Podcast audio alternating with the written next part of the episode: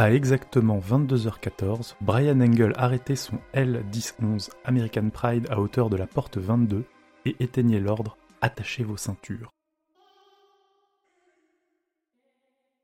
Bonjour et bienvenue dans ce je sais plus combien d'épisodes du roi Steven. 34. 34, c'est marqué sur le non, Discord. c'est- ouais, l'épisode 34, mais est-ce que c'est le numéro 34 Parce que est-ce qu'on compte les hors-séries euh, dans le numéro de l'épisode ou pas? Moi, Bah j'en sais rien. Bienvenue dans l'épisode sur ce livre. Comment allez-vous, les copains? Ça Eh ben bien ça va, et toi? Ça va. Alors, autour de la table, il y a Grand Poil, Bonsoir. Urde, Bonsoir. Émilie, Salut. Julien Bonsoir. et Emeric. Bonjour, bonsoir, désolé, j'ai fait tomber un truc. Ah, c'était J'ai cru qu'on n'avait pas entendu parce qu'il y a eu un petit moment d'hésitation quand j'ai dit salut et j'entends Moi, j'ai cru que c'était toi qui avais fait, avait fait tomber un truc. Je, je me suis demandé s'il fallait que je te redemande pour pouvoir couper proprement, puis après je me suis dit non, ça doit pas être sur sa piste. non, Bon, voilà. c'était pas moi. Vous allez bien donc? Ah oui, En ce 31 mars ah oui. Oh, Eh bah oui. écoute. Parce que nous le enregistrons le, printemps. 31 mars, même si euh, Il fait cet beau. épisode sortira euh, mi-avril, dans 15 jours. Il faisait 22 degrés à Lausanne. C'est cool, hein 24 Bah, à Paris. Ouais, 24-25 à Lille. C'est l'été. C'était trop bien, c'était une journée- Une Une journée idéale euh, pour Voilà. euh, du télétravail et ne pas pouvoir sortir de la confiné. maison. Ouais. J'avoue, j'ai bronzé du haut. Bien. Emric, tu nous dis de quoi qu'on va parler? Alors j'avais préparé un truc, mais le problème c'est que les langoliers sont venus le manger. Ah, Mince. Écoute, on est plus, on est plus, on est plus au lycée, euh, Émeric, hein. Franchement, c'est pas très sérieux. Tu J'ai pris ma voiture, j'ai traversé une lumière et puis euh, il y avait plus rien. J'avais mon papier avec tout dessus et quand je me suis enfui, ils l'ont mangé. Il Ah, fait pas bravo. partie du tableau de chasse? Non, on va parler des Langoliers, donc euh, un livre de Stephen King, enfin un livre, une euh, novella Oui. de Ouais. Stephen King euh, qu'on peut retrouver dans le recueil euh, Minuit 2 en titre français, mais qui en fait s'appelle Minuit 4 en titre américain, enfin en anglais. Four Décalage Past- horaire. Four Past Midnight. C'est ça.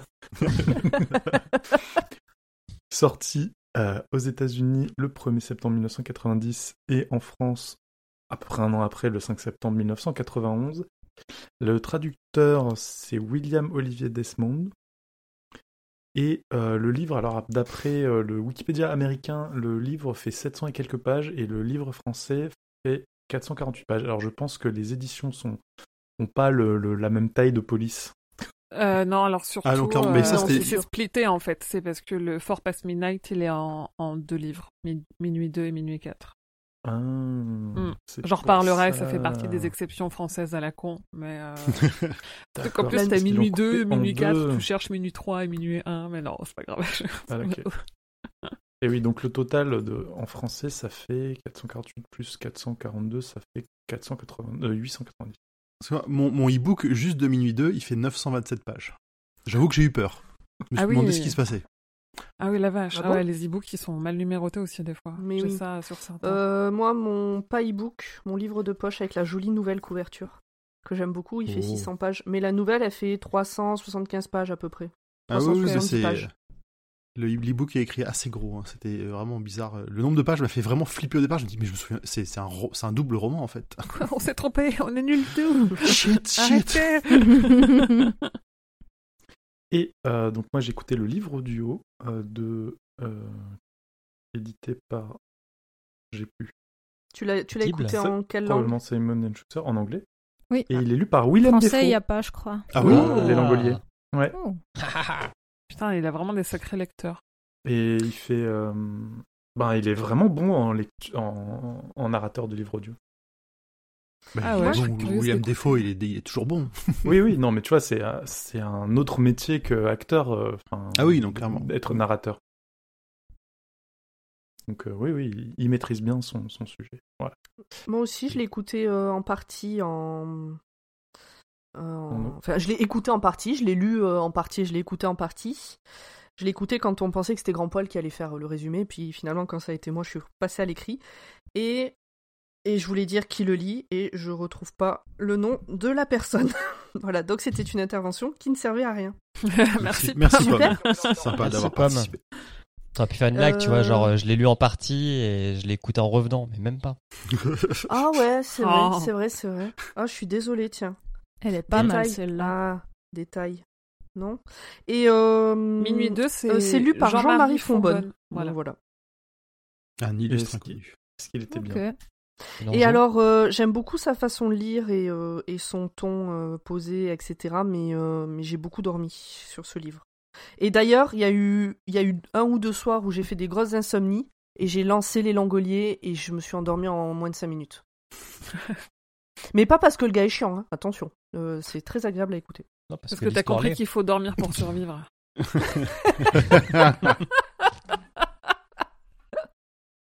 Parce qu'elle vit dans une chambre où elle peut faire baisser la pression. Exactement. Et donc j'ai pas de résumé en une minute parce que les langoliers l'ont mangé. Non, en vrai, euh, le résumé en une minute, j'ai- cherché euh, à quoi me faisait penser l'histoire et en fait, euh, ah, j'ai eu euh, les ailes de l'enfer qui sont, me sont venues en tête. ah, ça aurait été marrant avec Nicolas Cage. Une, une coupe de cheveux improbable. Moi, j'ai eu un truc chelou avec le téléfilm, vu que je l'ai regardé en VO. Euh, Langolier, c'est Langoliers, et la façon de le dire, ça m'a fait penser, ça n'a rien à voir, à Chandeliers de Sia. Donc, à chaque fois qu'il disait euh, À un moment, j'ai vu une meuf, j'ai vu une, une gamine danser bizarrement et tout dans l'avion, j'ai pas compris. Voilà, juste parce que ça ressemble un peu dans la prononciation. J'en suis là. Alors t'aurais pu profiter d'une magnifique VF. À la VF, Ah c'est ouais, fantastique, ouais. Moi, j'ai bien aimé. J'avoue. Mais nous n'en sommes pas encore euh, au film, ne brûlons pas. Je, je sens que tout le monde a très envie de parler de ce film. Il est mythique. Et du coup, je cherche si quelqu'un a déjà fait une parodie de Chandelier avec euh, Langolier à la face et je ne trouve pas et je suis très déçu. Faites-le et envoyez-nous ça. hors série, ouais. non, non, on Ah hors oui, série on le fera nous-mêmes. Challenge accepted. Putain. Dans la salle karaoké du club, Christi- du, du club Christine. Ouais, On a Ah un vrai ouais. concept hein, dès qu'on pourra ouvrir. euh, avec tout ce qui ferme euh, un peu partout, là, on va pouvoir acheter quelque chose et euh, sortir quelque chose. C'est ça. Chez Christine. Et aujourd'hui, ouais. J'allais enchaîner, mais euh, vas-y. J'allais dire, euh, je suis un peu deg parce que, alors, je suis semi-deg parce que du coup, pour euh, l'occasion, j'ai acheté euh, le, le- la version livre de poche avec la nouvelle couverture que je trouve très jolie. Je crois que je vous l'ai déjà dit. J'aime bien les Ouais, couleurs et tout. Elle est Bref. trop belle, ouais. Et aujourd'hui, donc 31 mars où on enregistre, sort la version de chez Albert Michel. Oui. Euh, qui est Dans la euh, collection Wiz. dans la collection Wiz et, et j'aurais bien aimé l'acheter aussi, mais bon, maintenant qu'on l'a déjà fait, euh, Whiz. Voilà. Où il sort tout seul en fait, Euh, pas euh, pas dans le recueil, comme ils Au ont fait pour prix, nous, euh, par au exemple. prix de minuit 2 et minuit 4 réunis, donc au prix de 4 histoires. Mais parce que c'est un grand format. C'est un grand format, il est Ouais. joli. Quand Oui, il il, est sera joli, sur Vinted, euh, d'ici un mois, un mois et demi, je l'achèterai sur Vinted. C'est ça. Ça s'appellera Minuit 6 ou pas? Non, ça s'appelle les langoliers. Ah. Il y a que les langoliers. Les Bon, voilà. langolières, ou je sais plus comment. Langolier. Langoliers. Langolières. Langolier. Vas-y, Et- Emmerich, je te rends la parole, Ouais. excuse-moi. Super. Vous en avez pensé quoi? Et on va commencer euh, par euh, Illy. Euh, bah, euh, Ah ah. Alors, vaste question parce que moi, je me souviens pas de la lecture de cette histoire. Et je et avant d'avoir là, j'ai revu, j'ai vu, j'ai regardé le téléfilm en entier et j'étais pas sûre de l'avoir déjà vu en entier. Donc, euh, moi, j'ai beaucoup aimé le téléfilm parce que euh, j'avais l'impression de découvrir l'histoire, même s'il y avait des choses que je savais, je me souvenais plus de la fin. Et donc, euh, pour moi, il y avait un peu un suspense que je retrouve pas forcément chez les autres Kings. ouais, ça fait cette fin. C'est un peu une fin de euh, Sauvé par le gong, tu vois. Oui, c'est ça. Ouais. comme. Et euh, non, j'ai de ce que j'ai compris de vos retours, euh, c'est très fidèle euh, à la novella. Moi, vu que je me souviens pas de la- ma lecture de la novella, je vous fais confiance. Et en fait, je l'ai Mais- bien aimé. Donc, je pense que j'aurais bien aimé le relire aussi, euh, sans que ce soit transcendant. je, je trouve l'histoire cool et, et et pour une fois avec un peu de, de suspense et pas trop de préparation de paiement. Tu vois, j'avais envie de savoir vraiment Mm. ce qui allait se passer et pas juste qui étaient les personnages. Quoi. Euh, Julien, qu'est-ce que tu as pensé de, des Langoliers Ça t'a plu? J'ai trouvé ça extrêmement long. Euh, quand j'ai lu euh, l'ebook au début, tu sais, j'aime bien mettre le petit pourcentage de, du, livre où t'en es, et j'avais l'impression de ne pas avancer. Et parce qu'il il est quand même massif au final. Hein. Cette histoire est massive. Et tout comme le téléfilm, je pense qu'il y a un bon tiers de trop. Quoi. Alors, ça se justifie un petit peu plus dans le livre que dans le téléfilm. Mais euh, je trouve qu'il y a plein de passages qui sont très très longs pour pas grand chose. Quoi. Euh, et je trouve l'histoire et la résolution assez faiblardes, finalement. Limite simpliste. Dans les poils, ça. Euh, alors, Quel pour moi, c'est ouais, c'est une novella qui est un peu qui est entre le, le, le bien et le un peu osef quand même, dans le sens où euh, elle a pas de, de très grands enjeux. J'aime bien les relations qu'il qu'il a tissées entre les différents personnages, les- cette, cette galerie de caractères qui sait comme il sait si bien le faire. Donc ça, c'était plutôt plutôt intéressant. La lecture m'a pas, j'ai pas trouvé ça très long.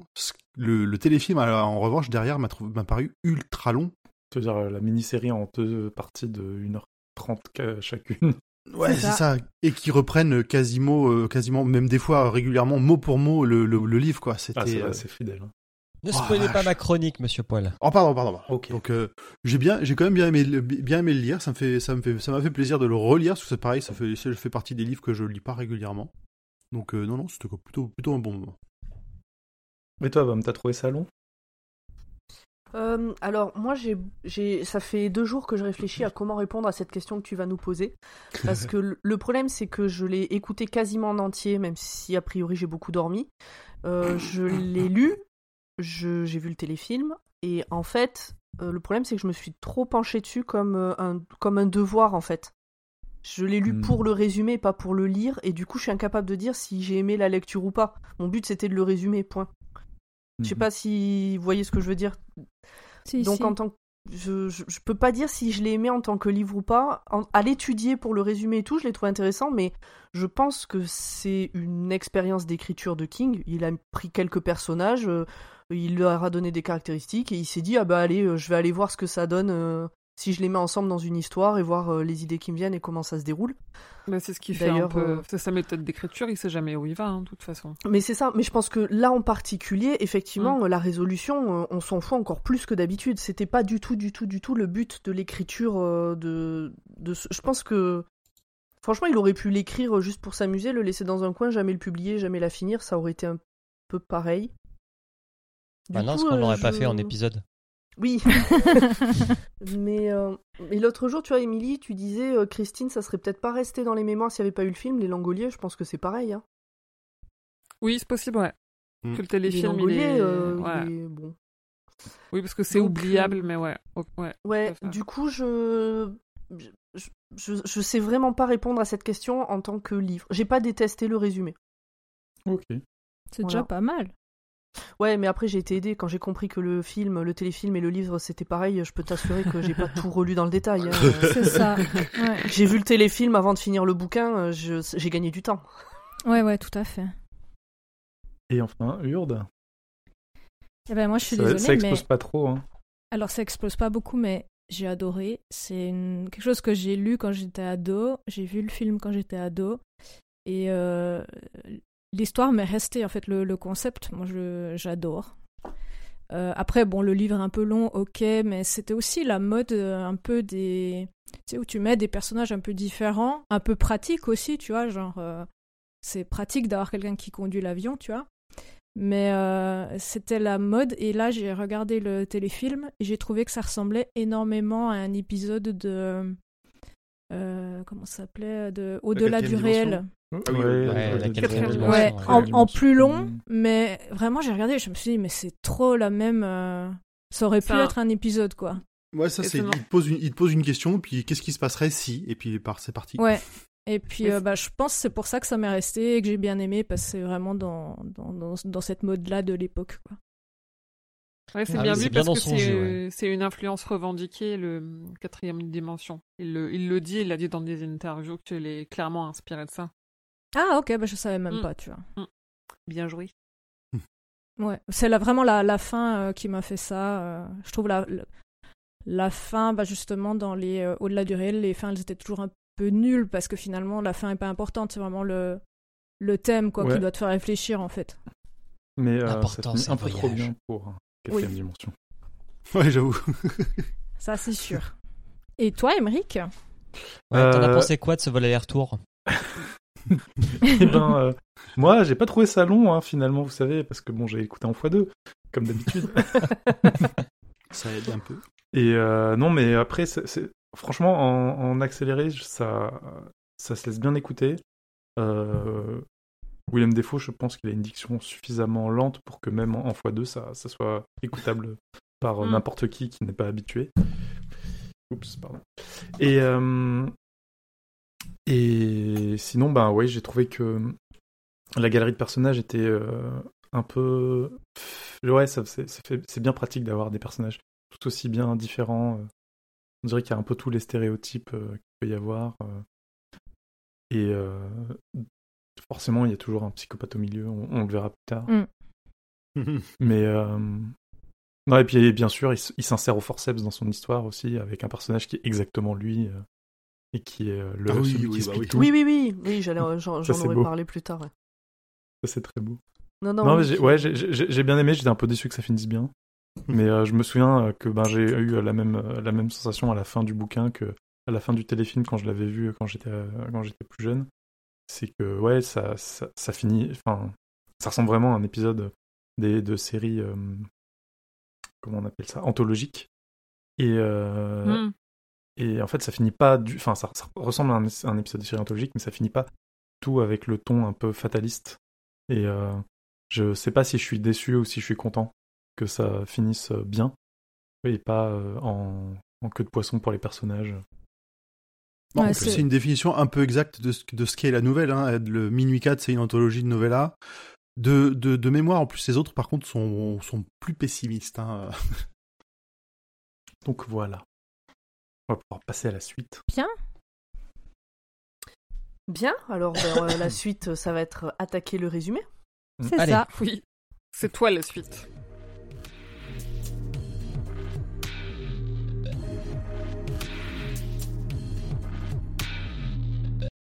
Eh bien non.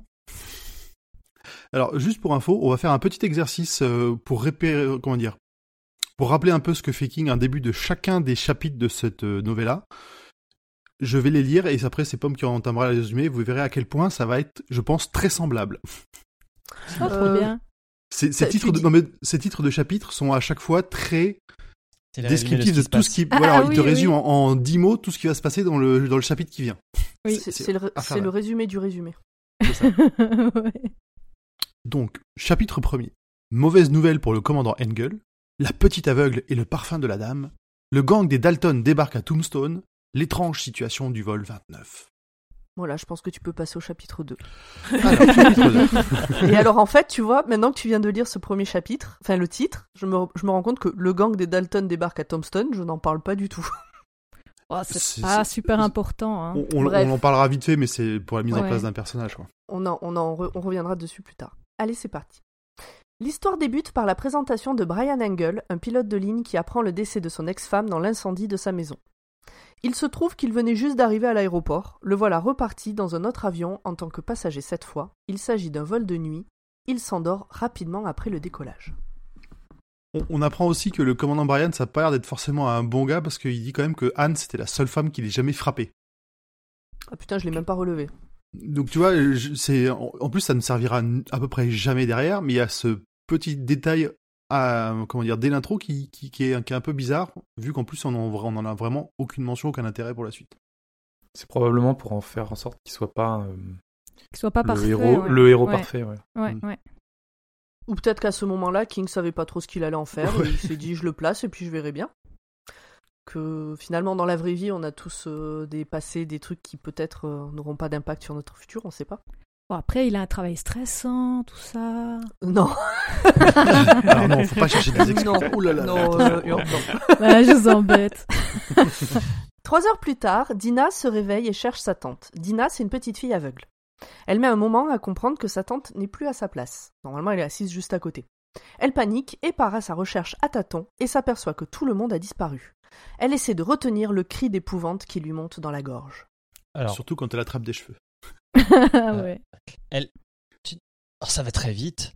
Tu dis qu'elle panique, mais elle... moi je trouve qu'elle panique pas. Enfin, elle...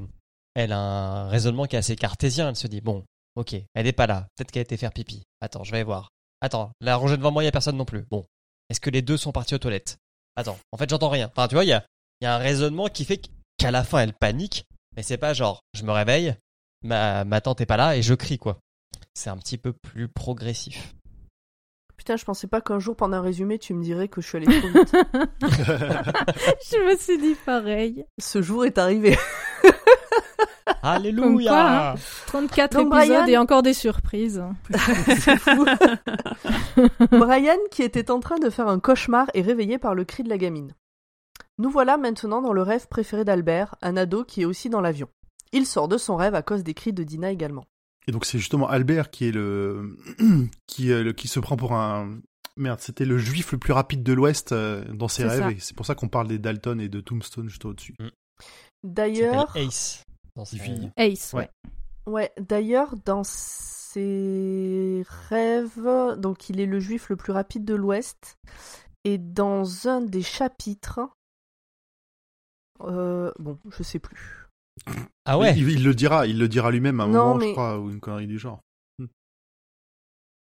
Bon, je Bah, sais en pas. même- en non, même temps, bah, je suis perdue dans ce que je voulais dire. C'est pas grave. C'est juste son, son- Il a une, une personnalité, on va dire, euh, réservée normale, mais dans, son fantasme, c'est d'être un peu un héros, quoi. C'est comme ça que j'ai compris. Après, les détails. euh, Bah, son fantasme, c'est d'être, euh, de ressembler plus au stéréotype de l'homme fort. euh. voilà, ouais. Ah bah voilà, ça va nous parler de la masculinité toxique bientôt. Ouais. T'inquiète pas, je suis là pour ça. Et on va se calmer maintenant. Hein. Donc Albert se réveille et en allant voir ce qui se passe, il se rend compte que l'avion est vide. Brian se dirige aussi vers les cris à travers l'avion, toujours vide, et retrouve là-bas une petite fille, un ado, une dame, un homme d'une soixantaine d'années. Je vous préviens, j'ai pas retenu les prénoms de tout le monde pour plus tard, euh, c'est un peu le bordel. En remontant l'allée centrale, il croise un vieux monsieur et, un ad- et une ado de 17 ans qui dorment toujours, et puis également un jeune militant de l'UMP. C'est qui le jeune militant de l'UMP C'est écrit comme ça. hein. Euh, C'est il est décrit comme ça dans le bouquin, jeune militant de l'UMP. merde, c'est c'est Craig qui est décrit comme ça? Ouais, en fait, euh, Ouais. il décrit euh, quelqu'un avec un, un, un pull, tu sais, accroché autour du cou. Ah Euh, oui, un en... petit polo euh, accroché autour du cou. Ouais, avec les deux euh, manches, dans- tu sais. Ah, c'est ça. Bob? Et- Non, non, c'est, c'est Craig. Et, euh, et dans mes jeunes années euh, étudiantes où j'étais euh, militante de, de, À l'UNEF certains, De de, certains partis politiques, euh, non, justement, euh, c'était l'époque où euh, l'UMP a commencé. International. Voilà, plutôt. Et euh, donc euh, c'est l'époque où l'UMP est est né finalement euh, d'un autre parti et où il y avait ben, les jeunes de l'UMP qui étaient partout tout le temps et ils avaient quasiment tous cette, ce petit oui, mais pull euh, accroché voulait autour du cou. changer le monde. C'est ça. Et du coup, quand j'ai lu cette description, cette image m'est venue de suite en tête du jeune UMP. Ah, moi j'appelle ça le, le, le bordelais bourgeois. Mais euh, ouais. Oui, mais c'est ça. Non, mais c'est ça, c'est un jeune UMP. c'est un bordelais bourgeois. Donc ceux qui sont réveillés se demandent où sont passés les autres quand une question surgit dans la tête de Brian. Y a-t-il un pilote dans l'avion? Ils sont actuellement 10 passagers. D'après ses observations, en remontant vers la cabine de pilotage, il estime que tout le monde a disparu une demi-heure après le décollage. Arrivé devant la porte de la cabine, le doute n'est plus possible. Il n'y a plus de doute possible. Je l'ai écrit deux fois. Mais est-ce qu'il y a du doute sur ce qui se passe? Plus de doute. Le- tout le personnel a disparu. Et mais alors du coup, et qui c'est qui va servir le repas, hein? C'est un scandale Bah, Et alors au moment où j'ai écrit ça, je ne savais pas que plus tard il y avait un personnage qui allait exactement faire ce scandale-là. Bah, surtout quand t'es en business, je veux dire, au prix de la place. J'espère bien que déjà ils ont eu leur petite coupe de champagne euh, en rentrant et qu'ils ont Alors- pu quand même euh, manger avant les autres, quoi. Justement, c'est ce qu'il explique, euh, Brian, c'est qu'il a calculé que c'était à peu près une demi-heure après le décollage parce que euh, il y a les barquettes de bouffe qui sont en train d'être réchauffées. Ouais, il connaît euh, par cœur les habitudes. euh, Voilà, c'est ça. En première, c'est pas des barquettes, s'il te plaît. hein. Je sais pas, je, je ne suis jamais monté dans un avion. Pas du Tupperware. Bon bref, euh, le scandale c'est pas tellement que, en tout cas à ce moment-là c'est pas tellement qu'on sait pas qui va servir le repas, mais c'est surtout qui c'est qui pilote. Sûrement le pilote automatique. Heureusement Brian est là et va pouvoir prendre le relais. Sauf que ben il est pilote et pas serrurier et que du coup il sait pas comment ouvrir la porte de la cabine de pilotage qui est fermée de l'intérieur pour lutter contre les risques d'attentat, de prise d'otage. C'est quand même relou. Bah alors, qui qui pilote? Bah alors qui qui pilote? On en saura plus dans le chapitre 2. Chapitre 2. Obscurité et montagne, la cache au trésor, le nez de rat du cou, aboiement de chien inexistant, panique interdite, changement de destination.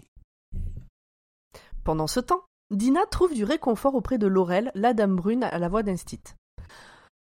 Alors Laurel, c'est facile à retenir, c'est la seule femme. Après, il y a une ado, et après, il y a une enfant. Il y a l'ado, ouais. L'homme à l'accent britannique et l'homme à la chemise rouge rejoignent Brian. Alors, je vous en ai peut-être pas encore parlé de ces gens-là, mais c'est pas grave. Euh, retenez, il y en a un, il a un accent britannique, et l'autre, il a une chemise rouge. Le jeune UMP exige de savoir ce qu'il se passe et finit par aller avec les hommes à l'avant. On apprend que Dina est dans cet avion pour subir l'opération de la dernière chance, et Albert est un jeune violoniste qui doit rentrer dans une grande école de musique pour petits génies. À ce moment-là, l'accent est mis sur le fait qu'il est juif, je suis pas sûr que ça ait un intérêt pour la suite, on verra bien. C'est Ah, très. L'opération euh, de la dernière keynésien. chance, c'est pour qu'elle puisse retrouver la vue. Ouais, c'est ça. Oui, c'est- oui, oui, tout à fait. En fait, je Au, pense au- qu'il au met pire, elle reste le- aveugle, euh, tu vois, c'est pas... Oui, c'est ça.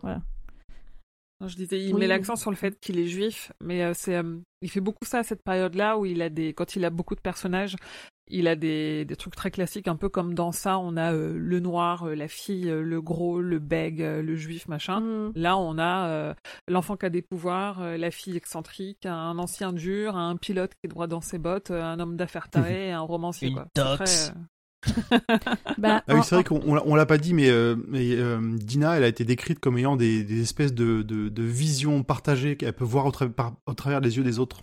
On le, on le, on le sait déjà à ce moment-là? On, on- Euh, oui, elle- c'est elle qui nous l'explique, donc on ne sait pas si c'est vrai ou juste une, espèce de, de, de, de- de D'impression. pathologie ou de- euh, d'impression qu'elle a, mais en tout cas, on a déjà ce, ce sentiment euh, qui nous a été présenté. Oui, parce qu'elle raconte qu'avec son éducatrice, là, elle, euh, elle lui dit pas trop parce qu'elle aime pas son éducatrice, enfin, etc. Il y a tout un, tout un chapitre euh, sur ça. Sur les... Mais euh, de toute façon, elle, elle- elle revient souvent sur le fait que de toute façon, les adultes ne la croient pas, ne l'écoutent pas. Ne... euh, C'est une petite fille et elle est aveugle, donc euh, elle n'est pas digne. Ouin, sa ouin, parole n'est pas digne d'intérêt. Nous, les enfants, on a des revendications. Les adultes, ils nous écoutent pas. Ouin, ouin, ouin, nous, on sait. Oh, relous. Bon alors, qu'est-ce qui se passe devant la cabine? Euh, Le Britannique s'appelle Nick. Ça, je l'ai, re- je, je l'ai repéré. Donc Nick, euh, vous le retrouvez. Britannique. C'est Exactement. normal. Exactement. Albert s'attarde sur les objets laissés par les disparus. Il y a des sacs, il y a un postiche, il y a des lunettes, des bijoux, mais il y a aussi un godemiché et un pacemaker. le jeune UMP continue d'exiger des trucs. Brian se retient de lui en coller une, mais Nick le chope par le nez, le calme et l'envoie s'asseoir plus loin accompagné de monsieur Gaffney, l'homme à la chemise rouge. Pendant ce temps, l'adolescente a débarqué. Elle a fini par se réveiller. Après un coup d'œil par un hublot, Brian estime qu'ils sont au-dessus des rocheuses à une altitude correcte. Nick et lui défoncent la porte de la cabine avec grande facilité. Nick semble avoir des skills particuliers, comme si c'était un peu une sorte de ninja GI du KGB, ou un truc comme ça. Un James Bond, quoi. Un Mhm. béret vert euh, de l'armée britannique. Évidemment, la cabine de pilotage est vide. Albert et le vieux qui viennent d'arriver. Alors je sais plus lequel j'appelle le vieux, mais il y en a deux, c'est un peu des PNJ, euh, ils sont pas très intéressants. Oui, c'est vraiment ça en plus. Euh, bah, Gaffney et euh, je sais même plus comment il s'appelle l'autre. Euh, donc le vieux, ils viennent d'arriver, ils racontent tout ce qu'ils ont trouvé. Donc euh, les et, et notamment les trucs euh, encore plus bizarres que les autres parce que bon, trouver une paire de lunettes, ok, mais aller trouver euh, des, des prothèses de hanche euh, et des pacemakers, euh, c'était assez inattendu. C'est surprenant. Les hypothèses d'une escale non prévue pendant leur sommeil ou de drogue dans leur verre sont vite écartées. Premier réflexe de Brian, essayer de contacter la tour de contrôle de Denver, parce que c'est la ville la plus proche, mais sans succès. Le plus Denver inquiétant, ne répond plus. Une petite chanson ou... Non. Ok. Le... le plus inquiétant dans tout ça, c'est que Denver est censé être juste sous eux, mais qu'il n'y a aucune lumière apparente. Brian décide que la solution la plus probable, à défaut de mieux, c'est qu'il y a une énorme coupure d'électricité dans la ville. Moi j'aime bien Brian, il reste assez terre à terre euh, sur les explications, il va euh, sans explication logique, on essaie de trouver la moins illogique. Le rasoir d'Occam. Pendant que Brian essaye toutes les fréquences qu'il connaît, même celles de l'armée, le vieux et les deux ados partent pour laisser les hommes réfléchir. Je me demande si le vieux, c'est pas celui que j'appelle après l'écrivain l'écrivain. Ouais, Ça va être l'écrivain, je pense, parce que Ah les oui, autres, ils, ouais. ont- ils sont, ils sont C'est peu ça. remarquables pendant le, pendant le truc. c'est ça. Donc le vieux va devenir l'écrivain au bout d'un moment. Essayez de suivre, s'il vous plaît. Ça va être facile. il, y a, il y a 10 personnes quand même. Mais je crois qu'à ce moment-là, on sait pas qu'il est écrivain encore. C'est pour ça Non, que je l'avais, je l'ai pas appelé comme ça. Ils ont pas encore fait la séance de présentation. je crois. Ouais. Ah oui. Face au silence de la radio, Brian sent une bouffée de panique monter en lui, mais Nick arrive à le recentrer sur sa tâche et ses responsabilités. À ce moment-là, le dernier qui était en train de dormir débarque pour demander son repas. Alors en fait, c'était pas le dernier qui était en train de dormir, mais je l'ai capté que plus tard. Donc, comme je vous disais, il y en a quand même un qui gueule parce que bah, c'est l'heure de manger. Il fait C'est un que des ça. PNJ. hein. Oui, Manger, Oui, dormir, c'est un des PNJ. Moi, je m'identifie Dans pas l'avion- euh. Ah, Peut-être Dans pas dans ce l'avion- contexte-là, mais... euh, Dans l'avion, ça papote un peu pour faire plus connaissance. Donc le vieux, en fait, il s'appelle Robert, il a, il a écrit une quarantaine de romans policiers, et là il va à Boston pour participer à une convention. Le jeune de l'UMP fait la gueule dans un coin de l'avion. Bon, en même temps, il s'est fait péter le nez hein, à, à moitié.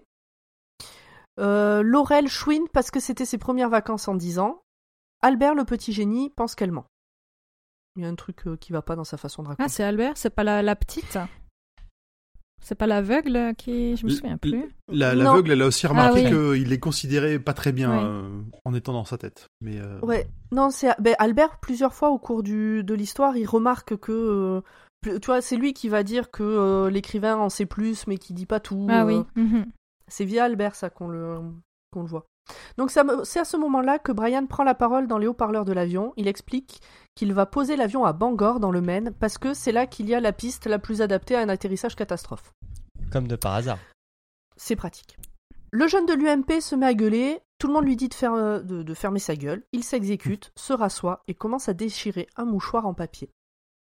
Pas n'importe comment. Oui. C'est important. en, bandelette Bandelette. très très précise. Parce que c'est le truc qui fait quand même bien du bruit, tu vois. Genre, Ouais, c'est- Là, il parle de- au départ, il parle de mouchoirs. Il commence avec des mouchoirs, donc ça va. Oui. et là, Quand il tu vas magazines, magazine. que là, ça peut devenir stressant pour les autres. Pendant ce temps, Kranchov, c'est King qui l'appelle comme ça dans le livre, c'est pas moi, a toujours faim et cherche à faire fonctionner le four. Dina a peur. On découvre que pendant un instant, elle a vu à travers les yeux du jeune de l'UMP. Il voit les autres passagers comme des trolls méchants et égoïstes, mais elle préfère garder ça pour elle de peur de passer pour une folle. Dina pleure un coup, Laurel aussi, Albert aussi, puis bon, après tout le monde va mieux. Chapitre suivant. Chapitre 3. La méthode déductive, accident et statistiques, spéculation et possibilités, pression dans les tranchées, le problème de Bethany, on entame la descente. Alors que C'est tout c'est le monde horrible. se bah, je, je, je tiens juste à dire, c'est quand même vraiment horrible ces titres de chapitres à la rallonge, quoi. Mais je trouve que ça fait encore plus euh, écriture de travail. Ouais. Il faut tu que vois, je place il- tous ces éléments dans le, dans le prochain chapitre. Il faut que Mais je m'en c'est ça. souvienne. Ça me fait penser C'est un euh, quand euh, en au lycée. Mais c'est ça, quand, quand t'es au lycée, tu sais que tu dois faire tes rédactions, enfin tes, tes, tes analyses machin, et que tu fais ton plan, bah tu fais ça en fait. Bref, alors que tout le monde se repose ou réfléchit, Robert Jenkins, donc l'écrivain, a une illumination. Au moment où tout le monde a disparu, ceux qui sont encore là dormaient. D'ailleurs, il y en a un qui dort encore au fond de l'avion. Que faisaient tous les autres? Robert, écrivain de polar, s'amuse alors à émettre des hypothèses, certes farfelues, mais bon, la situation l'est, donc euh, autant y aller. Dans cette histoire, ils ont tous été endormis avec un gaz, sauf le pilote, et une organisation gouvernementale secrète a enlevé les autres passagers pendant une escale non prévue. Le pilote fait alors semblant d'être là par hasard. Engel est dans le coup. Pendant que l'écrivain et le jeune violoniste se racontent cette histoire, le jeune UMP attrape un magazine, en déchire une page, puis en fait des bandes régulières. Ses lèvres bougent sans émettre de son. Et ce que j'ai pas noté, c'est qu'il entend et il, enregistre ce que sont en train de dire euh, l'écrivain et, euh, et Albert. Dans le cockpit, on réfléchit à une stratégie. Brian se tâte à descendre sous les nuages, mais il ne sait pas quel temps il fait là-dessous. Il émet aussi l'hypothèse d'être passé dans une faille spatio-temporelle. Évidemment, c'est invraisemblable, mais c'est pour signaler qu'il ne sait vraiment rien et surtout ne peut rien projeter. Décision prise, on continue comme ça. Penchons-nous maintenant sur le cas de Craig Toomey, donc le jeune UMP. Voilà un monsieur qui a été plutôt très maltraité par ses parents. Je pense qu'on peut dire ça comme ça, puisque comme exemple, euh, euh, son père euh, lui a foutu une pression monstre jusqu'à l'âge de 7 ans, et du coup Toomey il a vécu la mort de son père comme un soulagement. Et sa mère lui mettait des allumettes entre les doigts de pied le jour de son anniversaire qu'elle allumait Oui. euh, et qu'elle éteignait genre euh, au dernier moment, mais lui savait jamais trop s'il allait être euh, cramé Oui, ou parce pas. qu'elle était, euh, Entre autres, était hein. alcoolique. Ouais. Et donc il a pris l'habitude de s'enfermer dans son propre monde, qui n'a pas l'air d'être le monde des bisounours, puisqu'il l'appelle ses abysses. Donc comme je disais, son père est mort quand il avait 7 ans. Après, il lui a ouvert... bah, bon, bah, voilà, c'est bon, ça je l'ai déjà dit, je vais pas le redire, l'alcoolisme, tout ça. Je pensais, je pensais que j'avais zappé de le décrire. Et donc sa mère a fini par mourir à cause de l'alcoolisme, et Toumi pense que ce sont les Langoliers qui l'ont emporté. Première Alors, fois il qu'on pense je crois que c'est un parler peu son père, euh, c'est un peu son père aussi qui lui, euh, c'est son père qui les Oui. a nommés comme ça. C'est ça. On le sait à ce moment-là, c'est lui. On le sait à ce moment-là que c'est son père qui parlait des Langoliers? Mm. Oui, oui, oui, c'est lui qui, c'est son père qui racontait des espèces de contes où c'est euh, des créatures que, horribles venaient manger les gens qui ne méritaient pas et qu'il a appelé les Ouais. Langoliers. Qui pas sur le Les petits, les Parce petits que le mot feignants. oui. langolier, le mot langolier, c'est la première fois qu'on le voit, c'est quand il parle de sa mère. Oui. Et il me semblait que les histoires de son père, c'était arrivé plus tard euh, dans le bouquin. Non, ça c'est venait genre de son juste père, les- C'est genre juste pages les- la page d'après, un truc comme ça. En avançant dans la vie, et surtout dans le stress et les contrariétés de la vie professionnelle, il, donc Craig Toomey, le jeune UMP, Mm. s'est de plus en plus réfugié dans le déchirage de papier en bandelettes. Ah, Ça, il maîtrise. Et alors, hasard fabuleux ou OSEF complet, alors en fait OSEF complet, euh, Toomey, le jeune UMP, donc habite à 1 km de là où Brian, le pilote, est venu s'installer après son divorce. Et ça aussi, du coup, je me dis, King il a placé ça là, il s'est dit peut-être j'en ferai quelque chose, peut-être pas, bon bah il en a rien fait. Eh ben non. Dans sa vie pro, il a monté tous les échelons avec succès, et puis il a acheté les actions qu'il ne fallait pas, et il a fait perdre énormément d'argent à sa banque, puisqu'il est, c'est son métier. Là, il est en route surtout- pour alors, leur... Surtout, il nous dit qu'il a ressenti en fait une espèce de plaisir euh, intense et coupable à l'avoir fait parce qu'il savait qu'il s'engageait dans une dans une pente euh, qui allait mal se mal C'est ce que j'avais demandé. Il me semble que c'était volontaire, ouais. Il a un petit comportement autodestructeur. euh, Mais totalement, ouais. Ben, sa manière dont il, dans la- dont il parle de tout ça, euh, ouais, ça fait un peu gars qui va au suicide, alors pas, pas physique, mais professionnel. euh. Enfin, on dirait qu'il va, qu'il cherche à tuer la personne qu'il est à l'heure actuelle pour en devenir Bah, peut-être il- une autre après. Enfin, on a l'impression qu'il a craqué sous la pression, ça. quoi, dans Oui, la pression de son de son père, de sa vie et de ses de ses de ses devoirs et que là C'est il, ça. Bah oui. il a fait ce qu'il pouvait. C'est ce que je disais. D'ailleurs, il, là, donc- a, il a aussi un travail assez stressant. Là, il est en route pour leur annoncer le désastre, donc à, à ses patrons. Il sait qu'il va tout perdre, mais depuis qu'il en a pris conscience, il y a quelques jours, tout va mieux. Il ne déchire plus de bande de papier. il se sent tellement bien. Ça y est, c'est fini euh, tout le bordel. Mais maintenant, Moins cher euh, chez Office Depot, quoi. mais maintenant, l'avion est en direction de Bangor au lieu de Boston. Oui, c'est ça. Toumi réagit comme Toumi réagit comme si c'était un complot contre lui. Il a entendu l'histoire farfelue de l'écrivain et de l'ado, et ça lui paraît logique. Bien sûr. Brian, le pilote. je suis en train de relire la phrase. En fait, tout ce passage-là, je l'avais écrit sur un cahier et je l'ai lu euh, dans mon téléphone. J'ai fait le, Au lieu de le taper, en fait, euh, je l'ai dicté. Et euh, cette phrase, je crois que j'ai oublié de la corriger parce qu'il y a marqué Ryan, le pilote, est un agent ané- anémie. anémié, du coup, et l'autre aussi. Ce qui ne veut rien dire. Donc c'est Brian, le pilote, est un agent ennemi et l'autre aussi. Donc l'autre, c'est Nick. pour pour, euh, Pour pour Craig, Craig, ouais, voilà. Oui. Toomey est prêt à les tuer pour s'enfuir. Il réfléchit à tout ça en déchirant un magazine en bande. De plus en plus petite. Il est il est fier de ses bandes. Ouais. Ouais, mais tu sais, sur c'est- le- Vous avez pas ce truc-là, vous, quand vous épluchez des clémentines, d'essayer de faire euh, la pelure parfaite? Si, Non. mais j'y arrive jamais. si donc, euh, la, je- je la pelure, euh, on va dire éléphant pour être poli. Ouais. Par contre, j'ai ça sur les pommes avec le- la, la machine où tu tournes et ça t'a fait une pelure parfaite. Oui. C'est tellement. Oh, c'est un plaisir. Alors, Voilà, team pelure parfaite. Vous ne connaissez pas les petits plaisirs de la vie. Les petits tocs euh, sympathiques. Émilie, Emmerich, euh, vous en pensez quoi? Euh, je jugerai pas les tocs. Les pelures, euh, moi je fais la pelure parfaite et j'aime bien sur les quarts de clémentine enlever tous les petits pots de peau, enfin tous les petits bouts de peau blanche là. Donc, je, je peux mettre, je peux mettre une demi-heure à manger une clémentine si j'ai si je ne sais rien regarder. Mais elle n'en est que J'aime bien, j'aime bien. On me demande mon Oh avis et voilà. Oui, Ça bah, tu- on ne juge pas, on ne juge pas. Non, on, oui. je sais on te plaint peut-être un petit peu? Ça doit être long. Euh, Non, parce que je le fais. En fait, j'ai un fidget cube aussi, donc c'est la même. c'est- Tu vois, c'est le même genre de. Il faut que je fasse un truc. J'ai mon fidget cube présentement dans les mains, donc je ne dirais, je n'en dirai Et pas. voilà. voilà. Alors, Pomme, ça va toujours? Bah, J'attends que vous ayez fini de parler de vos trucs. hein. Je dois en avoir aussi, hein, pas, pas sur ça, mais. Donc Toumi est en train. Euh, non. Non, focus sur Laurel. Maintenant, c'est Laurel, on parle de Laurel. Elle est dans cet avion pour faire la connaissance de Darren Crosby, un homme rencontré via un journal qui publie des petites annonces. C'est un secret car les gens ne sont pas prêts à comprendre ce genre de choses. Et effectivement, à l'époque où ça a été écrit, les gens qui faisaient ça étaient vus comme étant très bizarres, voire malsains. Tinder papier, quoi.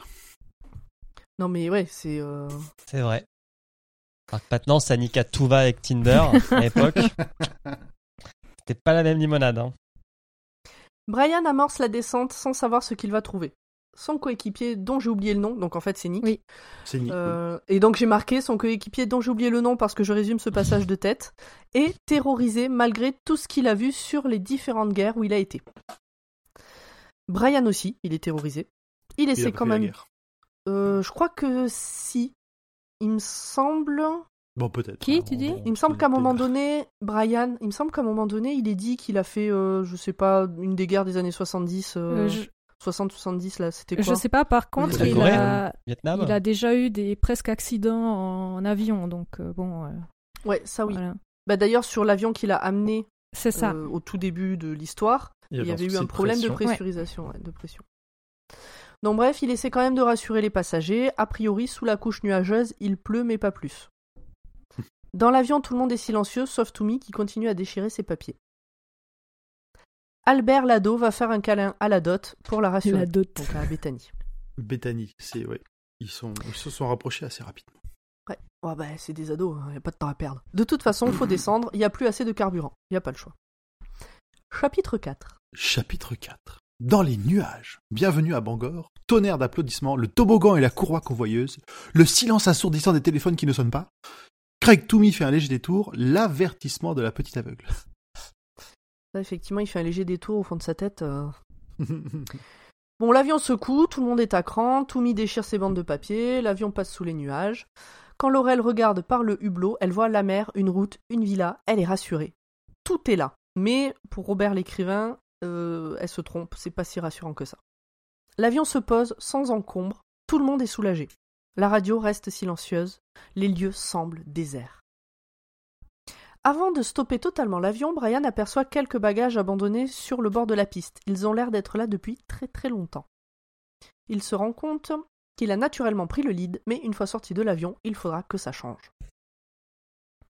Dans l'avion, tout le monde applaudit, sauf Bethany qui est dans les vapes. Le barbu du fond de l'avion qui dort toujours, et Toumi qui plane à 15 000. Maintenant, il va falloir sortir de l'avion par le toboggan. Toumi ouvre sa gueule pour rappeler que lui, il veut aller à Boston, mais Nick, le GI ninja du KGB, lui fait un signe pour lui rappeler qu'il peut lui péter le nez à tout moment. Toumi, qui a été torturé par sa mère dans son enfance, retrouve vite son instinct de survie et se fait discret. Tout le monde descend. On a un point petite culotte mouillée de pipi. Et ce moi. passage-là, je l'ai aussi dicté et j'étais dans euh, le jardin, donc je pense que tous mes voisins m'ont entendu dire on a un point petite culotte mouillée de. T'es pas obligé de le hurler quand tu le dictes. Non, je Ah, l'ai pas hurlé, déçue. mais bon. euh, On a un point On a un point Dina, la petite fille, ne veut pas descendre. Les adultes pensent qu'elle a peur du toboggan, mais c'est pas ça. Elle sent bien que tout est vide ici, qu'il ne faut pas rester. Elle sait que personne ne l'écoutera, alors elle espère qu'ils comprendront vite tout seuls. Toumi râle encore un coup. Brian lui demande calmement s'il se rend compte de ce qu'il se passe. Et mais bien sûr que Craig s'en rend compte, ce sont les langoliers qui ont fait ça. Ils sont venus s'emparer de tous les paresseux. Toumi se lance dans le toboggan en hurlant que le temps est foutre mon cours Ok. Tout le monde est sur la terre ferme et, et, et donc à ce moment-là, je me suis demandé qu'est-ce qu'il était devenu le mec qui dormait. Je sais pas si j'ai raté quelque chose ou pas. Alors maintenant j'ai ma réponse parce que j'ai fini le bouquin. Mais à ce moment-là, je me, je me suis dit que j'avais peut-être raté. euh, T'as rien raté. On peut dire qu'il dort toujours. Voilà. Alors il y a deux groupes. Craig Toomey dans le premier groupe et puis tous les autres dans l'autre. Et ils se dirigent vers le terminal. Tout est extrêmement silencieux et les bruits de leurs pas semblent étouffés. D'ailleurs, Laurel elle fait taper son, son talon aiguille euh, sur le sol et euh, ça fait pas de bruit. Tout est à l'arrêt. Dans l'aéroport, il n'y a évidemment personne. Nick va essayer les téléphones, enfin les cabines téléphoniques pour être exact. Les ados et l'écrivain se posent des questions sur leur réel par rapport à leur ressenti. Albert se questionne aussi sur la théorie de l'écrivain au sujet des gens endormis qui n'ont pas disparu. Vu l'heure à laquelle ça s'est produit, tout Bangor dormait encore, donc ils devraient tous être là. Ils sont interrompus par Nick qui signale rageusement que les téléphones ne fonctionnent pas. On l'avait pas vu venir, hein, que les téléphones n'allaient pas fonctionner. Enfin, je sais pas vous, mais. euh, Non, je savais pas.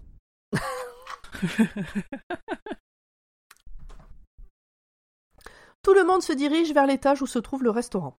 Albert a capté que l'écrivain sait quelque chose, mais ce dernier préfère ne rien dire tant qu'il n'est pas sûr de lui. Il veut des- leur prouver par l'exemple. Et c'est sur ces points-là que euh, l'écrivain, c'est clairement King. euh, il- C'est- King qui est en train d'écrire cette histoire d'ailleurs. Bah, il a un peu toutes les réponses euh, assez rapidement, assez facilement presque. Oui, mais c'est surtout que régulièrement il dit Je pense savoir, Ouais, mais je préfère rien dire tant que je suis pas sûr. Et, et c'est clairement King. Au moment où il écrit ça, je suis sûr que même lui, il est pas sûr de ce qu'il va leur faire trouver dans le. Bon, en même temps, c'est un personnage qui est pratique parce que sinon ça aurait fait 3000 pages parce que il trouve euh, Ouais. assez facilement les solutions, quoi. Ce qui est plutôt bien. Bon, de toute façon, on peut plus rien faire. Ah non, je vais trop vite. C'est pas là. J'ai sauté des phrases. Euh, Donc l'écrivain, il conseille à Bethany d'arrêter de gaspiller ses allumettes, et de toute façon, on peut plus rien faire. Donc euh, voilà. Tout à coup, Brian se rend compte que Craig Toomey a disparu, et ça ne le rassure pas. Il l'appelle à plein poumon, mais Laurel se rend compte qu'il n'y a aucun écho dans un aéroport vide. Est Toumi est parti de son côté. Il entend une voix dans sa tête qui lui dit que les Langoliers arrivent pour lui, puisqu'il a été méchant et paresseux. Que si c'était un vrai, il ferait tout pour aller à Boston au lieu de rester bloqué ici. Il va se planquer dans le poste de sécurité de l'aéroport. Dans le groupe, Dina est très inquiète. Elle entend un bruit, une sorte de crépitement qui se rapproche. Ça la terrifie, mais personne ne la prend au sérieux. Bah non, c'est une gamine, forcément. Elle hurle Ah oui. qu'il faut partir de cet euh, aéroport. Surtout, elle est aveugle, donc elle entend pas plus qu'une personne normale, tu vois. Là, je les ai trouvés un peu cons quand même. euh. tu vois, genre. euh, Enfin, c'est Bon, bref, elle- quoi. Elle, elle hurle qu'il faut partir de cet aéroport, sinon tout le monde va mourir. Craig Toomey, de son côté, trouve une arme chargée. Quelle bonne idée. Il se répète qu'il ne veut faire de mal à personne, et la voix de son père dans sa tête lui dit que les Langoliers ont fait disparaître tout le monde dans ce monde-ci, et qu'il ne reste que lui et le groupe. Toomey finit par trouver du papier à déchirer, ça le calme un peu. Chapitre suivant. Chapitre 5. Une pochette d'allumettes. Les aventures d'un sandwich au salami. Autre exemple de la méthode par déduction. Le juif de l'Arizona joue du violon. L'unique bruit de la ville. Le groupe est ok pour partir d'ici, mais pour aller où? L'écrivain propose d'aller manger quelque chose pour mieux réfléchir. Albert l'ado capte qu'il veut en fait leur montrer ou leur démontrer quelque chose. Le groupe se déplace. Une fois au restaurant, les allumettes ne s'allument pas, alors que celles de leur monde, que Bethany a en main, oui. Les sandwichs n'ont pas de goût et les bières sont éventées. Mais quel monde de merde C'est L'écrivain c'est retour. C'est chance. Non. L'écrivain ne va pas tarder à faire la démo de son hypothèse, mais pas encore. Pas trop relou, le gars. Je vais vous le dire, mais pas tout de suite. Toomey se met en marche. Il est prêt à tout pour aller à Boston, mettre fin à sa carrière et enfin ne plus ressentir cette pression terrible. Dans la salle de restaurant, on continue les observations. Contrairement à dans l'avion, il n'y a absolument personne. Tout semble éteint, il n'y a pas non plus les objets des gens disparus. Albert se demande s'ils sont passés dans une autre dimension. L'écrivain est sur le point de répondre, mais Toomey arrive et prend Bethany en otage. Il n'arrête pas de répéter qu'il ne veut pas la tuer, mais qu'il faut qu'il aille à Boston. Albert se faufile pour assommer Toomey, mais il se fait capter et Craig lui tire dessus. Mais L'arme fait un bruit ridicule, la balle tombe à terre après avoir à peine effleuré son t-shirt et, dans son élan, euh, Albert assomme Toumi qui tombe dans les vapes. Il a quand même eu euh, des couilles de se jeter devant parce qu'il était, il avait aucune manière de savoir que, que ça se passerait comme ça. Ah oui, oui, il y allait comme un connard. euh. Et il tombe dans les vapes aussi d'ailleurs, Albert. Et il finit par se réveiller. Bethany tombe trop in love de son sauveur, qui est trop content d'avoir une belle meuf collée à lui. Nick attache Toumi et Laurel tombe trop in love de lui. Euh, de Nick, pas de Toumi. Et puis bah, c'est réciproque, Nick tombe trop in love de Laurel. L'écrivain finit son explication. Ce n'est pas au reste du monde qu'il est arrivé quelque chose, mais à eux. Leur monde va très certainement très bien là où il est. Donc petit bilan des disparitions inexpliquées connues, le voilier Marie-Céleste, la colonie de, de Roanoke, Amelia Earhart et le triangle des Bermudes, euh, euh, ça on connaît, et puis euh, Brian parle de, de plein de cas d'avions qui disparaissent. C'est plein d'histoires célèbres Mhm. de disparitions inexpliquées. Et, et nombreuses, surtout beaucoup Oui. de monde d'un coup. Et avec toujours, par exemple pour le voilier Marie-Céleste, les gens ont disparu, mais le voilier a été retrouvé avec encore une pipe fumante à l'intérieur, etc. Bah, Roanoke, c'était pareil, hein, c'était une colonie de, de colons, si je me souviens bien. C'est Et ça. le village, le village, la colonie existe toujours, mais il n'y a juste plus personne à l'intérieur. La bouffe n'a plus de goût, les odeurs ont disparu, les sons sont plats, les nuages ne bougent pas, le temps passe plus vite. L'explication est simple. Ils sont dans le passé. C'était évident, on l'avait tous compris. Ah bah bien sûr. Ah, enfin Enfin, les quelqu'un de sensé qui a enfin compris, quoi. Ils sont passés dans une déchirure du temps à cause de la météo et ils se retrouvent dans le passé. Et c'est pour ça que tout semble épuisé. Dina, Violent l'orage. hein. Putain, Dina signale que le bruit se rapproche. Tout le monde se précipite vers les baies vitrées du hall pour essayer d'entendre le bruit également. Dina et Laurel restent avec Toumi dans la cafétéria. Maintenant, tout le monde entend le bruit. Brian n'arrive pas à savoir ce que ça lui rappelle. Tout le monde panique, il faut trouver un moyen de partir. Chapitre 6. Chapitre 6. Jeté à la côte, les allumettes de Bethany, une circulation à double sens, l'expérience d'Albert, crépuscule, les ténèbres et la lame. Putain, je- ce- cette, dernière phrase, cette dernière partie, je vois même pas à quoi ça fait référence. euh. J'avoue pas trop. La lame? Bah Vous ouais. verrez. Ce sera Ah ça, bah ça, ça si, va être évident. c'est... Si, si, c'est évident en fait. Ok. Euh, Nouveau tour de piste de Faut partir, oui, mais pour aller où? Sauf que là, on a une idée. Le bruit chelou vient de l'ouest, la déchirure est à l'est, on, a... on fait le plein et on se casse. Sauf que, vu que les allumettes refusent de s'allumer, si c'est pareil dans le moteur et qu'il n'y a pas la petite étincelle qui transforme le kérosène en énergie, l'avion ne se remettra plus jamais en marche. Pendant ce temps, Toumi parle des langoliers à Laurel et Dina. Laurel voudrait qu'il se taise, mais la gamine veut en savoir plus. Le père de Craig décrivait les langoliers comme des petites créatures malfaisantes, des boules de poils et de dents. Moi, je trouve que jusque-là, ça ressemble à des chats, qui pourchassent les enfants paresseux et qui ne font pas partie du grand tableau.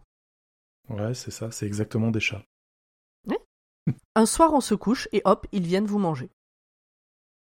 Toumi pensait que c'était une intervention de...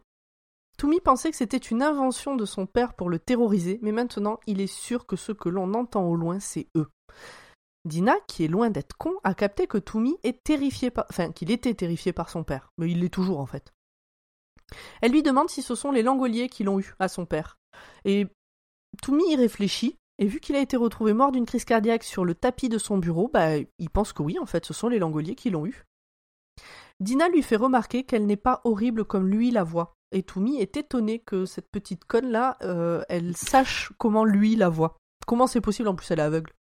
Bah, on, on sent qu'elle a fait un focus vraiment sur, sur, sur Toumi pour euh, essayer de se, bah, de se protéger et de protéger le groupe euh, de Ouais. ce qu'il pourrait faire. Mais du coup, Toumi lui dit Mais qu'est-ce que t'en sais Toi, t'es qu'aveugle? Et euh, elle lui dit Je, je sais plus. Non, mais en gros, c'est ce qu'il dit. Et elle lui répond un truc, en gros, qu'elle voit beaucoup plus que ce qu'on pourrait croire. Enfin bon. Je sais plus comment elle, Elle le pourrait, dit. elle, pour être plus claire, elle pourrait le dire directement, mais j'ai le shining. Mais oui, Oui, c'est ça. J'ai le shining. le shirting. le le chenille. shirting. Ah oui. Alors dans le hall, ça continue à bavasser pour savoir comment repartir quand tout d'un coup Albert a une illumination. Lui, le commandant, lui, le commandant de l'avion, Nick et l'écrivain sortent et se précipitent vers l'avion. Le bruit est de plus en plus fort. Ils trouvent un escalier pour monter dans l'avion. Une chose leur une chose leur paraît évidente, l'avion existe plus que tout le reste. Euh, Vous avez 4 heures pour euh, développer ce sujet. Il brille.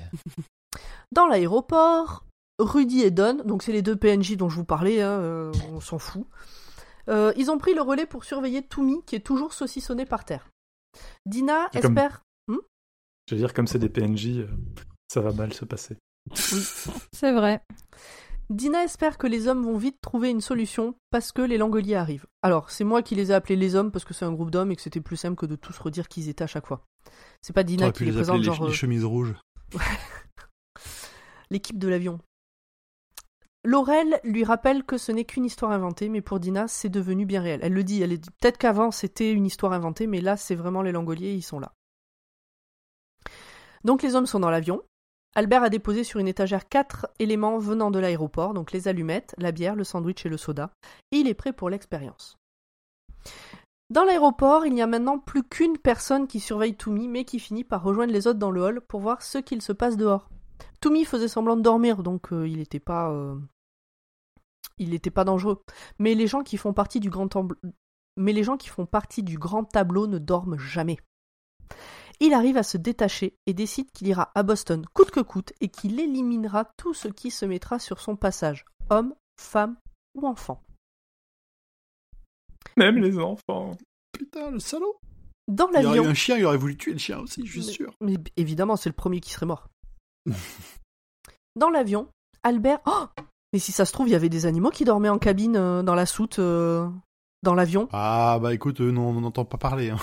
Mais non, mais attends, je viens d'y penser. Mais, mais de toute façon, ils sont, ils sont probablement réveillés lors du retour. Oui, donc, oui, donc de toute façon. euh, ouais. Ouais, et puis chez King, les animaux, en général, ils, ils meurent quoi qu'il arrive. Oui. Oui, donc ça sert à rien d'en parler.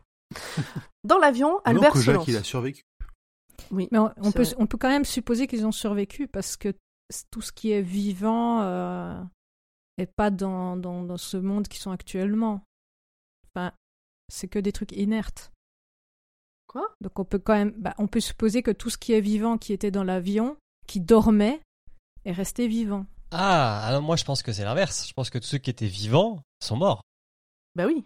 Ouais, mais Enfin, s'ils tous ceux qui dormaient ne pas. dormaient pas, s'ils Oui, mais dormaient c'est pas, ils ça. sont morts. Oui, mais du Donc coup, si, si... le, si, si le chien il dormait, c'est bon. oui, mais du coup, le chien il dormait, donc c'est bon. Donc il est toujours enfermé dans la soute et il y a personne qui va voir comment il va. C'est ça. Voilà. Ça, Bon, oui. bah, super. Donc bref, Albert, lui, se lance dans ses expériences. Expérience numéro 1, les allumettes. Après quelques essais infructueux, les allumettes prennent feu. Wouhou Expérience numéro 2, la bière. À l'ouverture, la boisson sent bien la bière, mais une fois versée, rien.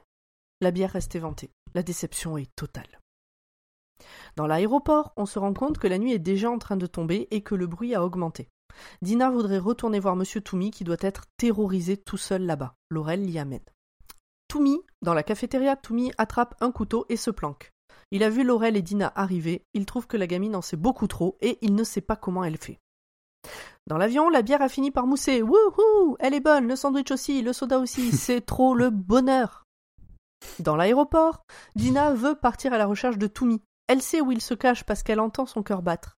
Elle va vers lui en essayant de le rassurer, mais pour Toumi, il n'y a aucun doute à avoir. Dina est la chef des Langoliers. Il la poignarde et se barre en courant. C'est quand même La le lame, roman c'est là la D'où lame. la lame. des moves voilà. les plus stupides de la Terre. Ah, c'est ça la lame, les ténèbres et la lame. Mais pourquoi il y a une majuscule dans le titre? Bon, on s'en fout. Parce que, parce que, Et donc, Entre tu la disais, gamine euh, aveugle, bah je disais, ouais. c'est le, le roman des moves les plus stupides de la Terre, quoi. Entre euh, Albert tout à l'heure qui joue au héros et qui se prend une balle, et elle qui dit non, mais il a peur. Tu sais, on dirait qu'elle parle d'un chat. Il a peur. On va l'approcher doucement, il va être rassuré. Bam, coup de couteau. C'est c'est une non mais enfant. Dina, elle a coup, pitié, elle a pitié de lui en fait. Elle a pitié de lui et en même temps, elle, elle, elle voudra que, alors c'est c'est un peu après, elle voudra qu'il soit épargné parce qu'elle sent qu'il qu'il va leur servir à quelque chose. Mais avec son couteau, il lui a tout mis. Oh, Oh c'est sale. non, ça, ça devient dégueulasse. Ça fait combien de temps que tu la prépares? Je suis sûr qu'il l'a écrite il y, a une... il y a un mois quand il a lu le bouquin. Elle vient du fond du cœur, celle-là. Un magicien ne révèle jamais ses secrets. Chapitre 7. Chapitre 7. Dina dans la vallée des ombres. Merde. Le grippin le plus rapide à l'est du Mississippi. Course contre le temps, Nick prend une décision. Et en fait, c'est là le grippin le plus rapide de- à l'est du Mississippi. Quand j'ai recopié les titres, euh, je n'avais pas encore lu le bouquin. Et du coup, je me suis dit que c'était encore. Enfin, comment le juif le plus rapide à l'est du Mississippi était devenu le grippin le plus rapide à l'est du Mississippi. Il a Putain, pris je me suis dit, mais c'est vraiment des tocards, quoi. Et en fait, maintenant que je connais l'histoire, je comprends. Donc, dans l'avion, les hommes se mettent en marche pour faire le plein du réservoir quand Bethany débarque en hurlant pour les prévenir de ce qu'il vient de se passer. Nick passe en mode Seiya ninja du KGB et a envie de casser des genoux. Il part à la recherche de Toumi en espérant que Dina est morte parce que ça fera gagner du temps. Il en est pas fier, mais c'est ce qu'il pense. Mais elle n'est pas morte. Nick l'installe comme il peut pour que ce soit le moins désagréable pour elle, mais elle est dans un état très critique, avec du sang partout et tout, euh, voilà, c'est dégueulasse. Dina veut que tout le monde parte vite et que personne ne fasse de mal à Monsieur Toumi. Elle dit à Nick qu'elle ne lui fait pas confiance. L'avion se fait entendre. Toumi est en cavale et en boucle. Il ne voulait pas faire de mal à la petite fille, mais ce n'était pas une petite fille. Il voulait pas lui faire de mal, mais c'était pas une petite fille. Gna gna gna. Boston fait partie du grand tableau, pas Bangor, il faut aller à Boston, donc il boucle là-dessus. Mais comment on y va à Boston? Il rentre dans un bureau, s'installe dans un fauteuil dans l'obscurité avec un coupe-papier pointu à portée de main et commence à déchirer une feuille. Une fois calmé, il attend que son père lui dise quoi faire. Donc son père qui est dans sa tête. Albert a rejoint le groupe dans l'aéroport. Lui et l'un des PNJ, donc je vous en ai déjà parlé, hein, partent chercher une civière pour transporter Dina en espérant ne pas tomber sur Toumi. Nick enlève le couteau du thorax de Dina et engueule tout le monde parce qu'ils sont un peu déstabilisés par la situation. Ce qui est, un peu il, logique. ouais, il essaie de leur bouger le cul, de, de leur donner un petit choc pour qu'ils réagissent quoi. Bah, il réagit comme s'il était avec un groupe de soldats incompétents, sauf que bah, il est avec un groupe de personnes sous le choc, quoi. Bah, il Ouais, est un peu obligé ça parce que sinon, euh, sinon, genre, elle meurt en 3 secondes, quoi. Mm. Vu qu'elle a une hémorragie interne et tout, euh, voilà, faut se Ah secouer, bah là quoi. c'est interne et externe là, il y a- Ouais, non, c'est voilà, c'est critique, quoi. c'est les grandes eaux, il y en a partout. au loin, je trouve que, en fait, je l'impression que ça m'a donné, c'est qu'à ce moment-là, Nick, il passe en mode soldat et il oublie euh, le... le la situation dans laquelle il est pour de vrai. Il switch un peu. Oui, oui, oui. Oui, parce que c'était Parce juste que avant pourrait- euh, qu'il avait foutu ouais. un gros coup de pied à, à Toumi, je crois. Oui, oui, aussi, ouais, une fois que Toumi est, est attaché par terre, il lui, il lui balance un énorme coup de pied qui choque tout le Ouais, monde. euh, ouais, un truc super gratuit. Et à ce moment-là, d'ailleurs, il leur dit euh, Je suis pas médecin, je suis soldat. Mm. Et c'est la première fois qu'on entend. Enfin, qu'il le dit en tout cas aux autres. Bon, bref. euh, pendant qu'ils font tout ça, euh, Nick euh, et les autres là, euh, au loin, ils entendent un bruit, puis un cri d'angoisse. Donc ils entendent un bruit, puis un cri d'angoisse, puis des pas précipités. Et donc en fait, il s'agissait de Don, un des fameux PNJ, qui s'est fait poignarder par Toumi, qui est maintenant persuadé que le groupe n'est composé que d'esclaves des Langoliers. Nick se précipite vers les cris d'Albert une fois l'opération de Dina finie. Parce que du coup, Don se fait poignarder et Albert hurle. Nick y va en courant donc. Et Dina lui redemande de ne pas tuer Toumi, parce qu'ils ont encore besoin de lui. Mais donc? Toumi, c'est un peu ton tonton complotiste euh, qui t'envoie les nous sachons euh, sur ton groupe WhatsApp. Ouais, sauf que le tonton complotiste, euh, il va pas poignarder euh, la petite nièce euh, parce que. euh, Ah, mais c'est Bah le si, stade elle fait partie final. du complot, c'est une Illuminati, voyons. voilà, c'est le stade final, ouais. Parce qu'elle est devenue islamo-gauchiste euh, à l'école. Exactement. À, la, à la maternelle. Bref, euh, donc Don est mort, hein, puisqu'il a été poignardé. Albert et Craig se battent. C'est chaud pour le cul d'Albert, mais il finit par assommer Craig. Plus exactement, il lui défonce le crâne avec un grippin euh, dans un drap. Dans un drap. D'où le grippin le plus rapide à l'ouest, euh, à l'est du Mississippi. On sous-estime le pouvoir de la force centrifuge. hein. Exactement. Et des dans l'avion, dans l'avion, il faut toujours avoir un grippin sur lui, sur soi. Toujours. C'est c'est les miettes, hein, ça pique les miettes. Dans l'avion, Brian commence la procédure pour démarrer l'avion. Bethany est inquiète. Nick trouve Albert en PLS. Il va voir Toumi qui est encore en vie, même s'il est dans un très très sale état. Ils vont chercher la civière et laissent Craig sur le tapis sans l'achever. Il Chapitre hésite. hein. 8. Alors, Ah ouais, oui, voilà. il, là, se pose quand même de grosses questions de bon. pff, En fait, il, dit, il dit à, à Albert, vas-y, je te rejoins. Albert dit non, non, faites pas ça. Et euh, il, Nick il essaie un peu de l'embrouiller en disant non non mais t'inquiète, euh, j'ai juste un truc à faire et il hésite à puis- achever euh, Toumi et puis euh, il pense à Dina, il se dit bon allez ok euh, je le laisse là. Tu, tu sens que c'est pas le premier, que c'est pas le dernier, quoi. Oui C'est ça. Bah, c'est peut-être le premier qui le laisse justement. Oui. Oui. Chapitre 8. Chapitre 8. On refait le plein. Première lueur de l'aube, l'approche des Langoliers. L'ange du matin, les gardiens du temple de... Attends, non, pardon. Les gardiens du temps de l'éternité, décollage. Voilà le groupe de l'aéroport qui débarque à l'avion avec Dina sur une civière. Dans l'aéroport, il reste celui qui est mort et Toumi dans un sale état. Tout le monde est à cran, mais il y a rapprochement entre Laurel et Nick. Ah, Tout quand le- même. Tout le monde se met en ordre de marche pour faire le plein de l'avion. Le bruit s'est encore rapproché et maintenant on peut distinguer qu'il s'agit d'une meute de quelque chose, comme des animaux affamés. Brian confie à Nick qu'il va falloir deux heures pour faire le plein. Nick lui demande de ne rien dire aux autres parce qu'ils ont sûrement moins d'une heure devant eux. Dina, sur sa civière, ouvre les yeux et elle voit. Elle voit Craig Toomey dans l'aéroport. Et lui la voit aussi dans un halo de lumière. Elle lui parle dans la tête et lui dit de se bouger le fion et de les rejoindre. Craig ne veut pas. Alors elle lui dit que les gens de Boston sont venus pour lui et qu'il faut qu'il se dépêche parce que les langoliers vont arriver pour l'empêcher de les voir. Alors Toomey se bouge le fion. Dina lui dit qu'ils ont besoin de lui. Le remplissage de l'avion ne se passe pas comme attendu. Il faut attendre que le carburant du monde des langoliers se recharge dans l'avion comme les allumettes ou la bière. On serre les fesses et on croise les doigts ou le contraire, chacun fait bien comme il veut. Ouh, j'ai essayé de m'imaginer, ça avait l'air de faire mal. Tu m'expliqueras comment t'arrives à croiser les fesses. J'ai pas dit que je- médicalement pas possible. J'ai pas dit Mais que ça je doit faire mal. J'ai dit que, j'ai dit que ça chacun faisait mal. comme il voulait. Craig se met en route pour l'avion. Devant lui, il y a toujours Dina dans une couronne de lumière. Et plus il avance, et plus elle recule. Autour de Comment Dina, veux-tu Comment veux-tu Euh, Pardon. Oui, voilà. Donc dans la- Ulrich. dans l'avion, autour de Dina, Laurel et Bethany s'inquiètent de l'avoir déliré et respiré si faiblement. Laurel a quand même l'impression que ce n'est pas tout à fait un délire. Toomey pense maintenant que Dina est un ange. Il rampe vers la piste. À l'est, on peut voir les pylônes tomber et les arbres bouger comme des buissons. Au niveau de l'avion, on s'inquiète très très fort. Il faut encore 15 minutes pour finir le remplissage de l'avion, c'est chaud. Alors c'est pas le remplissage, c'est le remplissage minimum. Arrivé sur la piste, Toomey voit au loin la table du conseil d'administration de Boston avec tous les administrateurs qui l'applaudissent.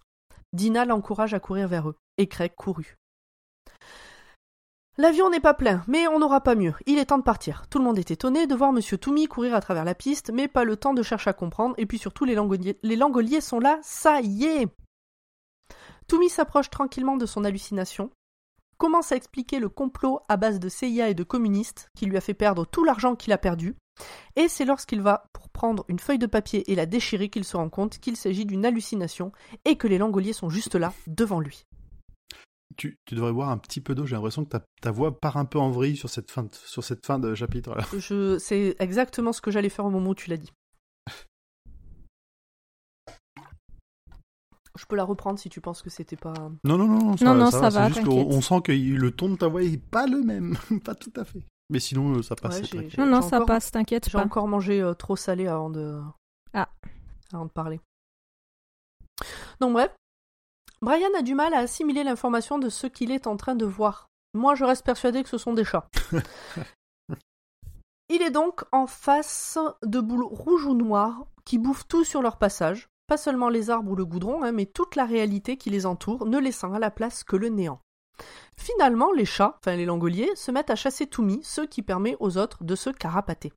Alors, les, les langoliers, ce qui, la, façon dont ils, décrivent, dont ils sont décrits, c'est une espèce de, de, de, de grosse boule avec des dents, qui, des- enfin une mâchoire circulaire et des dents qui bougent comme si c'était une tronçonneuse, quoi. Ça a l'air vraiment très très sympathique. et des petites pattes qui vont très très vite. Ça, c'est décrit. Craig Toomey se fait bouffer. Tout le monde est dans l'avion. Salement.